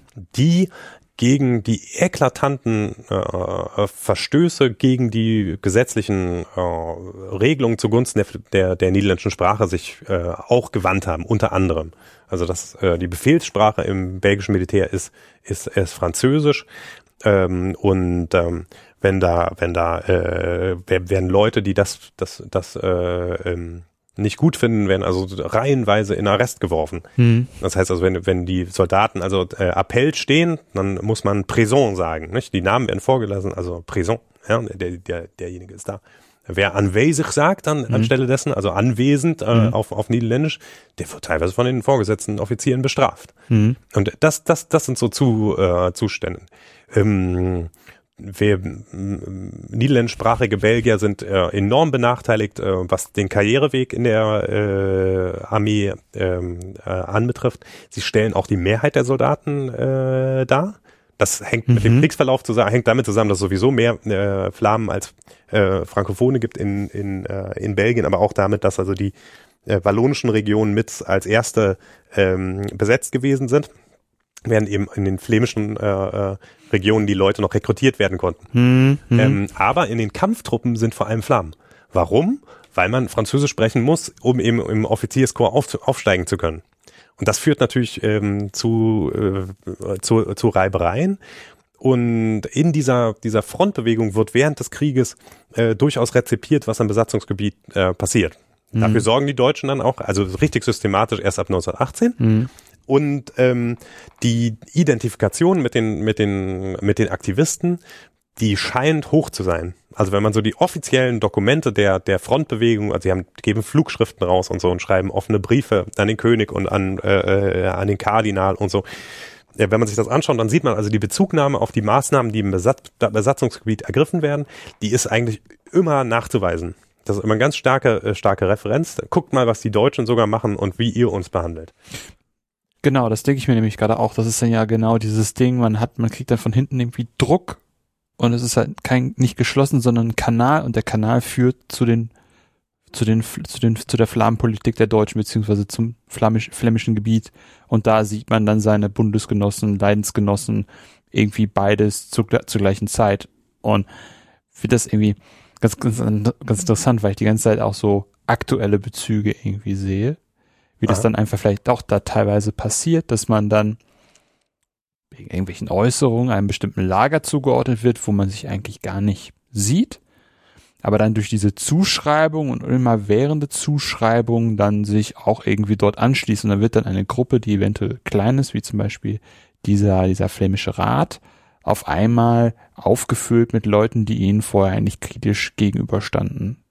Genauso wie das Militär oder eher das die Mannschaftsgrade wahrscheinlich, ne? Wenn du sagst, dass die Offiziere äh, Franzosen oder Französisch sprechende ja, also Wallonen es waren. gibt es gibt durchaus auch ähm, frankophone Flamen, nicht? Also sie, die Leute, die, ja. die die besseren Schulen besucht haben oder die studiert haben ähm, in Flandern, die sprechen natürlich auch genügend Französisch, um in die Offiziersausbildung. Mhm. Also das gibt es schon, aber ähm, ähm, ja, es gibt auch noch ein Problem mit der Religion, also dass das Offizierskorps sehr stark liberal dominiert ist, während also die flämische Bewegung vor allem katholisch mhm. äh, dominiert ist. Und ähm, äh, im Kat in, in der katholischen ähm, im katholischen Milieu in Belgien gab es lange Zeit starke Vorbehalte gegenüber dem Militär, mhm. sozusagen als einen säkularen äh, Milieus, in dem die äh, Leute ins Bordell gehen und so. Also gibt's egal. Mhm. Aber die, die, also da gibt's auch diesen diesen äh, diesen Gegensatz. Also da spielen unterschiedliche ähm, äh, Faktoren mit. Das Interessante ist natürlich, dass ähm, äh, belgische Soldaten, also auch die Soldaten der Frontbewegung stehen ja an, äh, an der Front und kämpfen gegen die Deutschen und werden von den Deutschen getötet. Und ähm, äh, verantwortlich für ihre Lage sind, äh, sind ja äh, nicht die belgischen Behörden, sondern der deutsche Überfall. Aber dass die sich mit diesen Kollaborateuren identifizieren, das ist schon sehr interessant. Also dass, dass, dass, dass die sagen, naja, die, die, äh, unser eigentlicher Feind ist eigentlich unsere eigene Armee. Das ist eine in, in enorm äh, erstaunliche Entwicklung äh, meines Erachtens, weil ähm, ja, das im Widerspruch steht natürlich zu, zu, zu, zu dem Bedürfnis, irgendwie ähm, als, als Held auch anerkannt zu werden. Und ein Großteil der, des flämischen Nationalismus während des Krieges wird getragen eigentlich von der Erinnerung an diesen belgischen Verrat. Na, also mhm. diese sozusagen, es gibt, gibt äh, mehrere ähm, Biografien, an denen also das dann illustriert wird. Ähm, der der Soldat, der also von der eigenen Kugel erwischt wird im im, im Rücken, nicht Friendly Fire, das kommt vor. Ähm, und das wird aber sozusagen als ein, ja, sinnbildlicher Dolchstoß in den, in den Rücken der flämischen Soldaten, die also äh, bewusst äh, ins Feuer gejagt worden wären von ihren äh, französisch sprechenden äh, Vorgesetzten, ähm, äh, die ihres Lebens nicht mehr sicher, sicher waren in den, in den Schützengräben, die mhm. an den gefährlichsten Orten eingesetzt äh, wurden, weil man eben die flämischen Soldaten sozusagen töten wollte, ausrotten wollte. Also so, solche, solche, solche Vorstellungen. Und diese, die Gedenkveranstaltung an die flämischen Gefallenen des, des, des Ersten Weltkrieges, vor allem die sogenannte Eiserwallfahrt, also auf die Schlachtfelder der, äh, in, äh, um Ypern, die wird zur nationalistischen äh, Wallfahrt. Und äh, die äh, Aktivisten, die ja, Kollaborateure mit, mit, mit, dem, mit dem Feind eigentlich, die werden dann dort äh, aufgenommen. Also als Leute, die vielleicht bestenfalls aus idealistischen Motiven hier und da mal einen Fehler begangen haben, aber die im Grunde genommen äh, das Richtige wollten. Und deren äh, Eindruck, dass also äh, man mit dem belgischen, vom belgischen Staat nicht zu erwarten hat mhm. und man, mhm. dass man es also deshalb also von den von Deutschen aus äh, annehmen äh, müsse, ähm, deren Analyse da durchaus richtig gewesen wird wäre. Man muss jetzt sagen, der, das Interessante ist, die, die, die, die, der flämische Nationalismus eine enorm dynamische Kraft in den 1920er Jahren, mhm. ähm, der es gel gelingt, ähm, äh, ähm, ja, Traditionen umzudeuten, neue Traditionen, also wie diese Gedenkveranstaltungen zu, zu, zu etablieren, ohne dass sich das aber unmittelbar in äh, politische Macht ähm, ähm, oder in, in, sagen wir mal, in politische Repräsentation ähm, übersetzen würde. Mhm. Ähm, die, die sogenannte Frontpartei, also die erste flämisch-nationalistische Partei Belgiens, davor gab's sowas nicht, dann gab's Katholiken, Liberale, Sozialisten, that's it. Ähm, da, die, diese erste, äh, die, die erringen so zwischen drei und sechs Prozent in den 1920er Jahren. Hm. Das ist eine Splitterpartei, nicht? Also hm. das, ist äh, äh, nicht wie die Grünen jetzt oder so, sondern ist wirklich eine, eine verhältnismäßig kleine Partei, was mit dem Wahlrecht in Belgien auch, äh, auch, auch zu tun hat. Ähm, und äh, äh, selbst in den 1930er Jahren, als dann die Wende zum Faschismus kommt, mhm. also als die flämischen äh, Nationalisten, die Frontpartei ist enorm pazifistisch, also äh, anti, ja, man könnte fast sagen, anti-autoritär. Nicht? Also mhm. die sind so ganz lokal organisiert, äh, so, so Wahlzweckbündnis und so in, und in den 30er Jahren gibt's dann eben diese Wende zum, zum äh, Faschismus, Flams National äh, Verbund, also flämischer Nationalverband, äh, mhm. der faschistisch äh, organisiert ist, aber selbst dann erringen die äh, nie mehr als als äh, was beste Ergebnisse gewesen, irgendwie 12 Prozent oder sowas. Mhm. Also auf Flandern gerechnet sind es dann natürlich mehr, aber nie mehr als ein Viertel aller Stimmen in, äh, in Flandern. Mhm. Aber immerhin, also für eine Bewegung, die es vorher nicht gab. Aber kulturell dominieren die, nicht? Also kulturell genau. sind die enorm äh, anwesend und ja. Ja, dieser, dieser, dieser, dieser Eiserturm, der da gebaut wird, also ein riesiges Soldatenkreuz und so, diese ganzen Narrative, so, die werden von denen besetzt. Hm, das hatten wir ja, ja schon gesagt, das ist eine, eine, eine territorial, nicht territorial, sondern eine ähm, politische, nein, was war es, verwaltungstechnische, eine Verwaltungstrennung ja gibt, mhm. ne? Plus dann diese extreme Kultur, Ver, ja, Umdrehung zu einem flämischen Nationalgedenken oder wie auch immer. Wie äußert, also um jetzt auch einfach zu, zu, zum Punkt zu kommen bis 44, wie, wie geht mhm. das weiter? Wie entwickelt sich das weiter? Kommt da noch wirklich das Politische noch dazu? Gewinnen die auch an politischem Gewicht? Oder bleibt es eigentlich darauf, dass einerseits die Verwaltung weiter ausgebaut wird zu einer Trennung, so wie wir es heute haben, und dieser, ja, kulturellen, flämischen Nationalidentität? Wie entwickelt sich das weiter?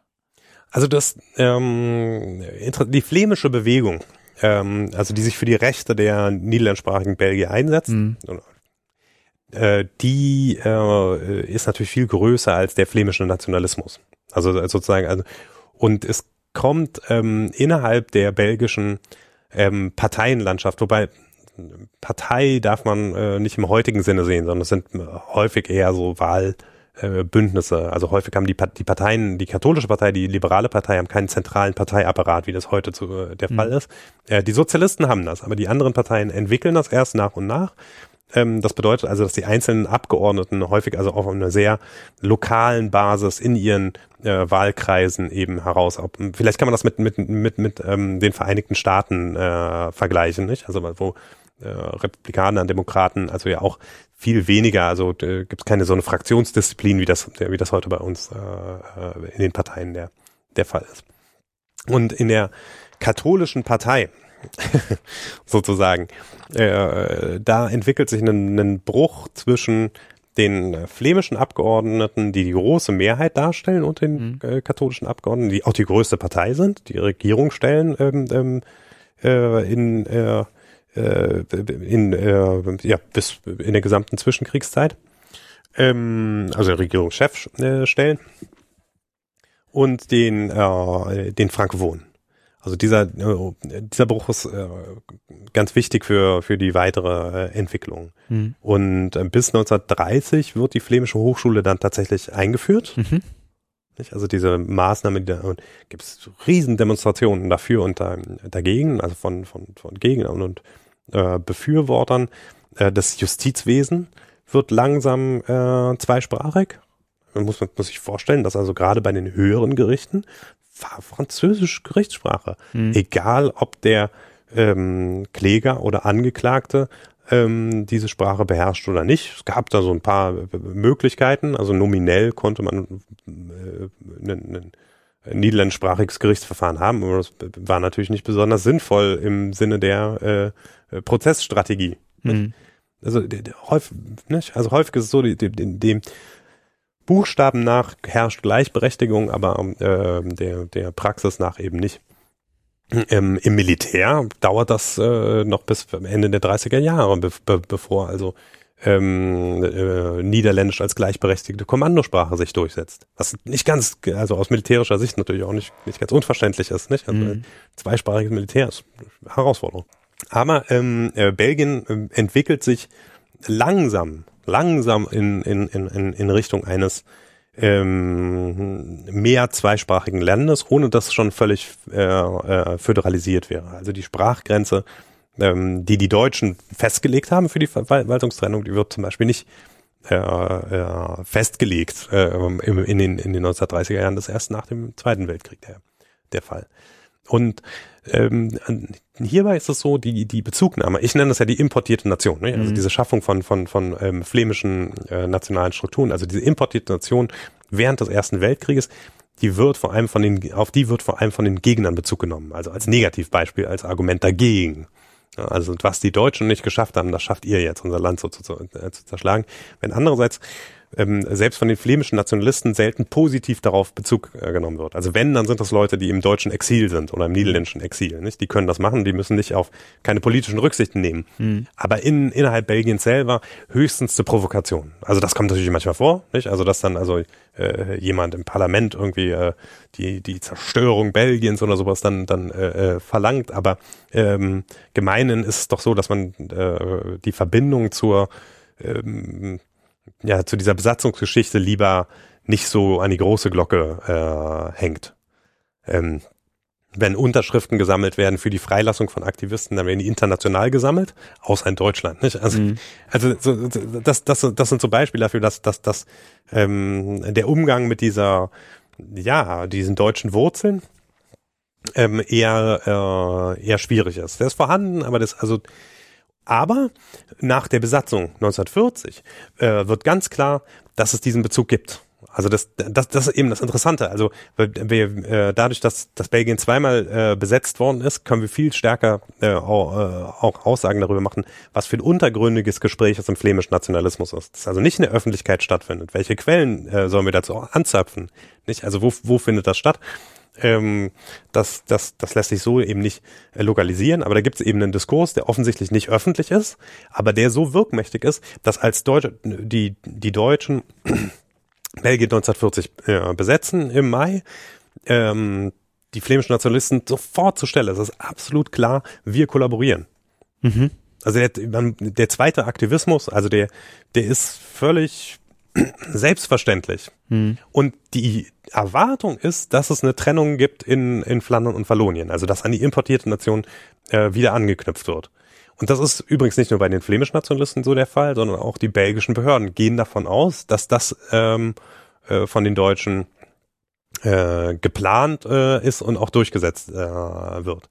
Und das ist das, das, das Interessante daran. Es gibt eben ähm, den Diskurs der Zwischenkriegszeit wo man schon sehr suchen muss, um äh, Be Be Bezüge eben auf die Verwaltungstrennung und sowas äh, zu finden. Ähm, innerhalb Belgiens zumindest. Mhm. Also in, in, den Niederlanden gibt es das, in, in, bei den deutschen Exilanten gibt es das äh, auch, innerhalb Belgiens kaum oder wenig. Ähm, äh, aber als die Deutschen dann wieder da sind, ist ganz klar, ja, das ist jetzt das, was wir wollen. Und ähm, äh, dann ist die Überraschung groß, als die deutsche Besatzungsmacht des Zweiten Weltkrieges aber sich da eher äh, wenig überzeugt von zeigt. Also es gibt, wenn man, also ich, wenn man es überspitzt formulieren will, kann man eigentlich sagen, dass das Verhalten der flämischen Nationalisten während des Zweiten Weltkrieges ist weitgehend durch die Erfahrungen des Ersten Weltkrieges und die damit verbundenen Erwartungen determiniert. Hm. Also die, die kollaborieren sofort, die haben eine Vorstellung davon, was, was passiert. Ähm, es gibt eine ähm, Rezeption der Besatzungsgeschichte des Ersten Weltkrieges in den deutschen Besatzungsbehörden. Es gibt hier und da auch eine personelle Kontinuität, mhm. wobei man sagen muss, also ähm, großenteils, also es gibt viele, viele, viele deutsche Besatzungsbeamte, die während in der Zwischenkriegszeit aktiv sind. Aber in der ähm, äh, Besatz, in den Besatzungsbehörden des Zweiten Weltkrieges, da ist dieser muss man diese personelle Kontinuität schon sehr, sehr suchen. Und es gibt eher eine kritische Rezeption des Ersten Weltkrieges. Also wo gesagt wird, also ähm, das war ja nun mal äh, total ineffizient. Also das, das ist ja also äh, warum sollen wir die, Or die Behörden vor Ort zerschlagen, wenn die mit uns zusammenarbeiten? Dann müssen wir alles selber machen. Ähm, und die Verwaltungstrennung wird als einen Fehler äh, betrachtet. Mhm. Also die Militärverwaltung äh, nationalsozialistische Militärverwaltung sagt also, unter den Bedingungen eines totalen Krieges können wir äh, äh, solche Experimente da nun nicht durchführen. Es gibt hier und da äh, Ansätze äh, äh, dazu, aber ähm, sobald sich zeigt, dass der belgische Widerstand dagegen äh, größer ist, geben sie es wieder auf. Es gibt die, die Überlegung, die Universität in, in Brüssel, eine Privatuniversität, liberale Privatuniversität in eine flämische Universität um, umzuwandeln, das scheitert am Widerstand der, der Universität. Die stellen den Betrieb ein und dann lassen sie auch die Finger davon. Und da, das, das ist schon interessant. Also weil man ja warten würde, dass der Nationalsozialismus als Rassenstaat oder äh, so wie mein äh, lieber Doktorvater Herr Wilbermann das äh, etabliert hat, dass, dass der, der, der nationalsozialistische Rassenstaat ähm, äh, sofort die Trennung in Flandern und Wallonien durchführen würde. Aber das passiert erstmal nicht ähm, aus pragmatischen äh, Überlegungen ähm, und dann später aber auch aus so ähm, äh, ideologischen äh, äh, Überlegungen. Die flämischen Nationalisten waren ähm, ja äh, gut während des Ersten Weltkrieges, aber innerhalb der nationalsozialistischen Ideologie für jemanden wie Himmler wie für den Hauptamtschef äh, äh, Gottlob Berger, SS-Hauptamtschef äh, Gottlob Berger, sind das Separatisten, das germanische Separatisten. Die wollen großgermanisches Reich, die wollen kein selbstständiges Flandern. Die wollen keine großen mhm. Niederlande. Mhm, mh, mh, klar. Und das sind Leute, die die Zeichen der Zeit noch nicht erkannt haben. Nur, die haben eine Organisation, die haben Personal. Der flämische Nationalismus ist repräsentiert einen wichtigen Teil der, der flämischen Bevölkerung und den nutzen die enorm effizient. Das heißt also, jeder missliebige belgische Beamte kann durch einen flämischen Nationalisten ersetzt werden. Und das erfolgt in einem enormen Umfang. Ähm, also wenn man das mit, mit, mit, mit Wallonien vergleicht, da gibt's ja auch, nicht, da gibt's die Rexisten, Leon de Grell, die da ähm, ja die da äh, äh, kollaborieren. Aber in, in Flandern ist es so, dass, dass also Großteil der Bürgermeister sind am Ende des Krieges flämische Nationalisten. Hm. Das heißt also, ähm, die Deutschen haben im Ersten Weltkrieg eine Initialzündung bei den, Flair, bei den Flammen ausgelöst, die dazu führte, dass sie diese, ähm, diese, diese Verwaltungstrennung angeleiert haben oder angestupst haben. Ähm, das hat sich dann in durchgeführt. Der, und durchgeführt, ja klar. Und in der Zwischenkriegszeit hat sich das Ganze dann auch nochmal ein bisschen erhitzt und auch verbreitert von den, von den Menschen. Also, also es sind einfach mehr Leute geworden, ja. die, die, die sich dafür eingesetzt haben äh, aber dann zum, dann die Hoffnung, wie du schon sagst, die Hoffnung, das dann wirklich konsequent vollständig durchzuziehen, passiert dann nicht. Deutsche Stellen berufen sich aber sehr wohlwollend und gerne auf diese, auf diesem, auf wiederum auf dieses Bassin an, an Menschen, um einfach missliebige andere Funktionäre in den Verwaltungen auszutauschen, beispielsweise in Wallonien, aber sie unterstützen sie nicht, weil sie nicht das Gleiche wollen wie sie. Naja, ähm, das ist interessant. Also Menschenbassin, das ist ja noch so eine, die, eine Vorstellung, die also so fast, ja, fast koloniale Vorstellung. Ja. Also dass, dass man, dass man also Leute ähm, unter Androhung von Gewalt zur produktiven Arbeit äh, zwingen kann. Also das ist das wirklich noch so 19. Jahrhundert. Also, mhm. ähm, Zwangsarbeit ist ja in den meisten Fällen ähm, nicht besonders äh, produktiv. Ja. Ähm, und ist eben als äh, ähm, ja, höchstens also als Maßnahme unter kriegerischen Bedingungen irgendwie wie, äh, zu rechtfertigen ähm, daher. Aber während des äh, Zweiten Weltkrieges gibt's ja kein, kein äh, also gibt's auch Zwangsarbeit, aber es gibt vor allem also ein ganzes Personalreservoir an Leuten, die mit den Deutschen zusammenarbeiten wollen, ja. die in den Startlöchern sitzen, ja. die gut qualifiziert sind, großenteils. Ja. Also in, in, in Flandern gibt es einfach auch viele ähm, flämisch-nationalistische Funktionäre mhm. oder Leute, die dem flämischen Nationalismus nahestehen, aus der katholischen Partei kommen, aber da Überlappungen haben, die bereit sind, Funktionen zu übernehmen und die ähm, eine Interessenparallelität zumindest zwischen also äh, den deutschen Interessen und ihren Interessen äh, wahrnehmen. Und das ist wirklich ein großer, großer Unterschied zum, zum Ersten Weltkrieg. Also im ersten, ähm, äh, im Zweiten Weltkrieg ähm, arbeiten viele Belgier mit den äh, Deutschen gut zusammen. Ähm, einerseits natürlich, weil, weil, weil 1940 scheint Deutschland Krieg gewonnen zu haben. Es gibt keine belgische Armee mehr auf, auf belgischem mhm. Territorium wie damals in, in Ypern. Also deshalb auch die Bereitschaft der äh, der ganz normalen belgischen Elite zusammenzuarbeiten, ist wesentlich äh, höher. Aber es gibt gleichzeitig eben auch einen, noch einen Teil der Bevölkerung, der wirklich auch mit den Deutschen zusammenarbeiten will, der sich damit identifiziert der sagt, das ist äh, äh, nicht nur der deutsche Krieg, sondern es ist auch unser Krieg. Wir profitieren mhm. von einem deutschen äh, Sieg. Wir wollen lieber eine deutsche Besatzung als einen belgischen Staat. Mhm. Ja, das ist ja eigentlich auch ein gutes Schlusswort. Ja, okay. Ähm, um zu einem Punkt zu kommen. Ich fand es auf jeden Fall sehr, sehr interessant, gerade, gerade wie, wie diese Kräfte von außen und von innen wirken und wie sie mal miteinander zusammenarbeiten, dann wiederum nicht, aber dann wiederum doch, obwohl sie eigentlich unterschiedliche Ziele haben. Ähm, sollte ich das nämlich jetzt gerade zuletzt verstanden. Wenn Leute jetzt Lust haben, was zu lesen, darüber vertiefend, was würdest du ihnen empfehlen? Ja, also es gibt natürlich sehr viel ähm, gute Literatur zum, zum ähm, äh, Nationalismus. Ähm, der Aspekt des externen Einflusses auf nationalistische Bewegungen, er ist lange Zeit sehr vernachlässigt worden. Ähm, das ist äh, etwas, was jetzt gerade so auch im Zuge der Besatzungspolitik und Besa Besatzungsforschung ähm, äh, anders wird. Da gibt's im, im Moment ähm, äh, relativ viel äh, zu. Also von mir ähm, gab es einen äh, Artikel, der in äh, Francia erschienen ist, der heißt, äh, ist auf Englisch Learning from, from Failure. Mhm. Das äh, habe ich äh, für einen guten Titel für meinen ersten englischsprachigen Aufsatz äh, gehalten. Und da geht es eben darum, äh, wie die deutsche Militärverwaltung das Erbe des äh, mhm. Ersten Weltkrieges eben äh, rezipiert hat aber auch sehr viel um die belgische Reaktion eben auf den, den zweiten Einmarsch. Also da kannte man sich schon. Ähm, das, äh, ähm, das ist ein, ein Artikel, den ich veröffentlicht habe, aber einen anderen, ähm, den ich ähm, im Rahmen des Arbeitskreises Kritische Belgien-Forschung ähm, äh, veröffentlicht habe, der äh, be beschäftigt sich vor allem mit dieser äh, Idee der importierten äh, Nation. Mhm. Ähm, weil ich das für das hervorstechendste Merkmal der deutschen Besatzungspolitik des Mhm. Ersten Weltkrieges äh, halte. Ähm, und ach, wie hieß denn dieser, heißt denn dieser Band? Also, Geheimfavorit Belgien, glaube ich. Also, Mhm. da, da, da was war wahrscheinlich auch Weltmeisterschaft oder so. Ähm, halt kein Geheimfavorit mehr.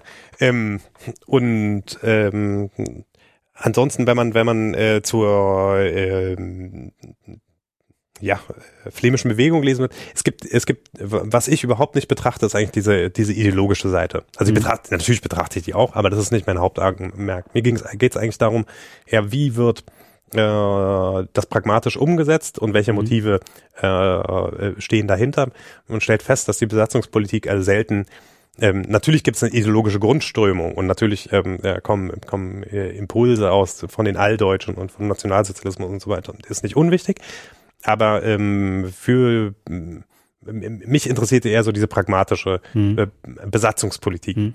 Ähm, es gibt für den Ersten Weltkrieg ein fantastisches Buch, das heißt ähm, ähm, Deutscher Imperialismus und belgischer Nationalitätenkonflikt äh, Konflikt von, äh, von Winfried Doldra, der also haarklein äh, in Deutschland sich Leute anschaute, die mit den, äh, die sich für die Flammen interessiert äh, haben. Also dieses flammenfreundliche Mhm. äh, Spektrum. Mhm. Das ist äh, etwas, was bei mir wenig äh, vorkommt, aber ähm, was ganz interessant. Also er interessiert sich also eben auch sehr, äh, äh, also er hat fantastische Sachen auch zur, zur Zwischenkriegszeit äh, geschrieben. Ähm, von Jens Thiel, das habe ich ja bereits erwähnt, ist dieses Menschenbassin Belgien, ähm, die Studie zum, äh, zur deutschen Zwangsarbeiterpolitik in Belgien, aber eben nicht nur. Also er bietet auch eine hervorragende äh, Darstellung der, äh, ähm, der äh, deutschen deutschen Besatzung. Und wer sich für ähm, die, den flämischen Nationalismus der Zwischenkriegszeit und der Kriegszeit interessiert und des äh, Niederländischen mächtig ist, der dem ist also sehr stark ähm, ähm, äh, Bruno de Wever. Bruno de Wever ist der, der, der Bruder von Bart de Wever, also dem Nationalistenchef jetzt in, in, in, äh, in Belgien. Aber es ist nur der Bruder. Äh, also Bruno de Wever und der hat ähm, bereits Anfang der 90er Jahre ein Buch geschrieben, das heißt ähm, Greep naar de Macht, also Griff nach der Macht, also und hat den äh, den faschistischen flämisch-nationalistischen äh, Verband, also Flams Nationalverband, Mhm. in einem äh, wirklich äh, gut zu lesenden Buch ähm, nachgezeichnet. Es ist möglich, dass es auf Englisch erschienen ist. Mhm. Also ich das schau mal nach. ja. Ja, da, das wäre mein, wären meine Lese, Leseempfehlungen. Ja, werde ich auf jeden Fall alles nochmal nachrecherchieren. Das kommt auch in die Show Notes, ähm, dass da auch die Leute entsprechend das alles auch finden. Ansonsten, hättest du eine Gastempfehlung für mich? Ich äh, könnte Sebastian Bischof empfehlen, Mhm.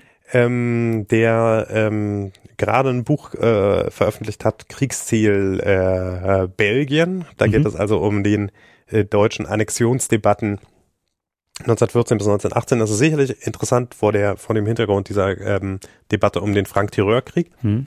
Ähm, ist ein sehr interessantes äh, äh, äh, Buch. Und sicherlich auch ein ganz interessanter Gesprächspartner. Die Frage, ob man so viel Belgien äh, äh, haben will. Man kann natürlich nie genug von Belgien haben, aber Ja. äh, Genau. das, ähm, ansonsten ähm, ein etwas exotischeres Thema, ähm, ein, ein äh, guter Bekannter von mir, der hat ein äh, leider viel zu wenig, äh, eine leider viel zu wenig rezipierte ähm, Arbeit geschrieben über den größten zwischenstaatlichen militärischen Konflikt in Lateinamerika des 20. Jahrhunderts, so spezifisch ist dann auch den sogenannten Chaco-Krieg in den 1930er Jahren zwischen ähm, Bolivien und dem äh, Paraguay, wo sich also diese beiden lateinamerikanischen Staaten aus häufig sehr schwer nachvollziehbaren äh, Gründen um ein äh, ja, quasi unbewohnbares äh, Stück Wüste, Prärie äh, äh, gestr gestritten haben. Ähm, sicherlich ist ganz also maßgebende Studie dazu, die, die viel mehr auch aussagt über äh, äh, Lateinamerika im äh, 20. Jahrhundert und über Nationalismus. Interessante ist eben auch dieser Transfer von, von, von nationalistischen ähm, Strategien, von Besatzungsstrategien, von äh, Versuchen, ähm, äh, Unterstützung zu, äh, zu generieren bei der äh, besetzten äh, Bevölkerung. Und da spielen deutsche Militärberater natürlich eine, eine wichtige Rolle. Mhm. Also die bolivianische Armee, ausgebildet von Ernst Röhm, also SA-Chef, äh, mhm. aber auch von, von, von äh, einem weiteren deutschen Weltkriegsoffizier, wie hieß der noch? Kund, genau, Heinz Kund. Und ähm, also von daher auch durchaus für die deutsche Geschichte ganz interessant. Mhm. Ja, vielen Dank. Werde ich auf jeden Fall auch mal verfolgen, ob die Lust haben, mit mir zu sprechen. Ja, herzlichen Dank, dass du da warst. Ähm, hat mich sehr gefreut. Ja, ja mich auch. Das war's nämlich dann auch für heute bei Anno. Punkt, Punkt, Punkt. Wenn es euch gefallen hat, empfehlt den Podcast gerne weiter. Wenn ihr auch den Podcast unterstützen wollt, findet ihr auf der Website einen Spendenlink zu PayPal. Ansonsten hören wir uns bald wieder. In diesem Sinne, auf bald und tschüss.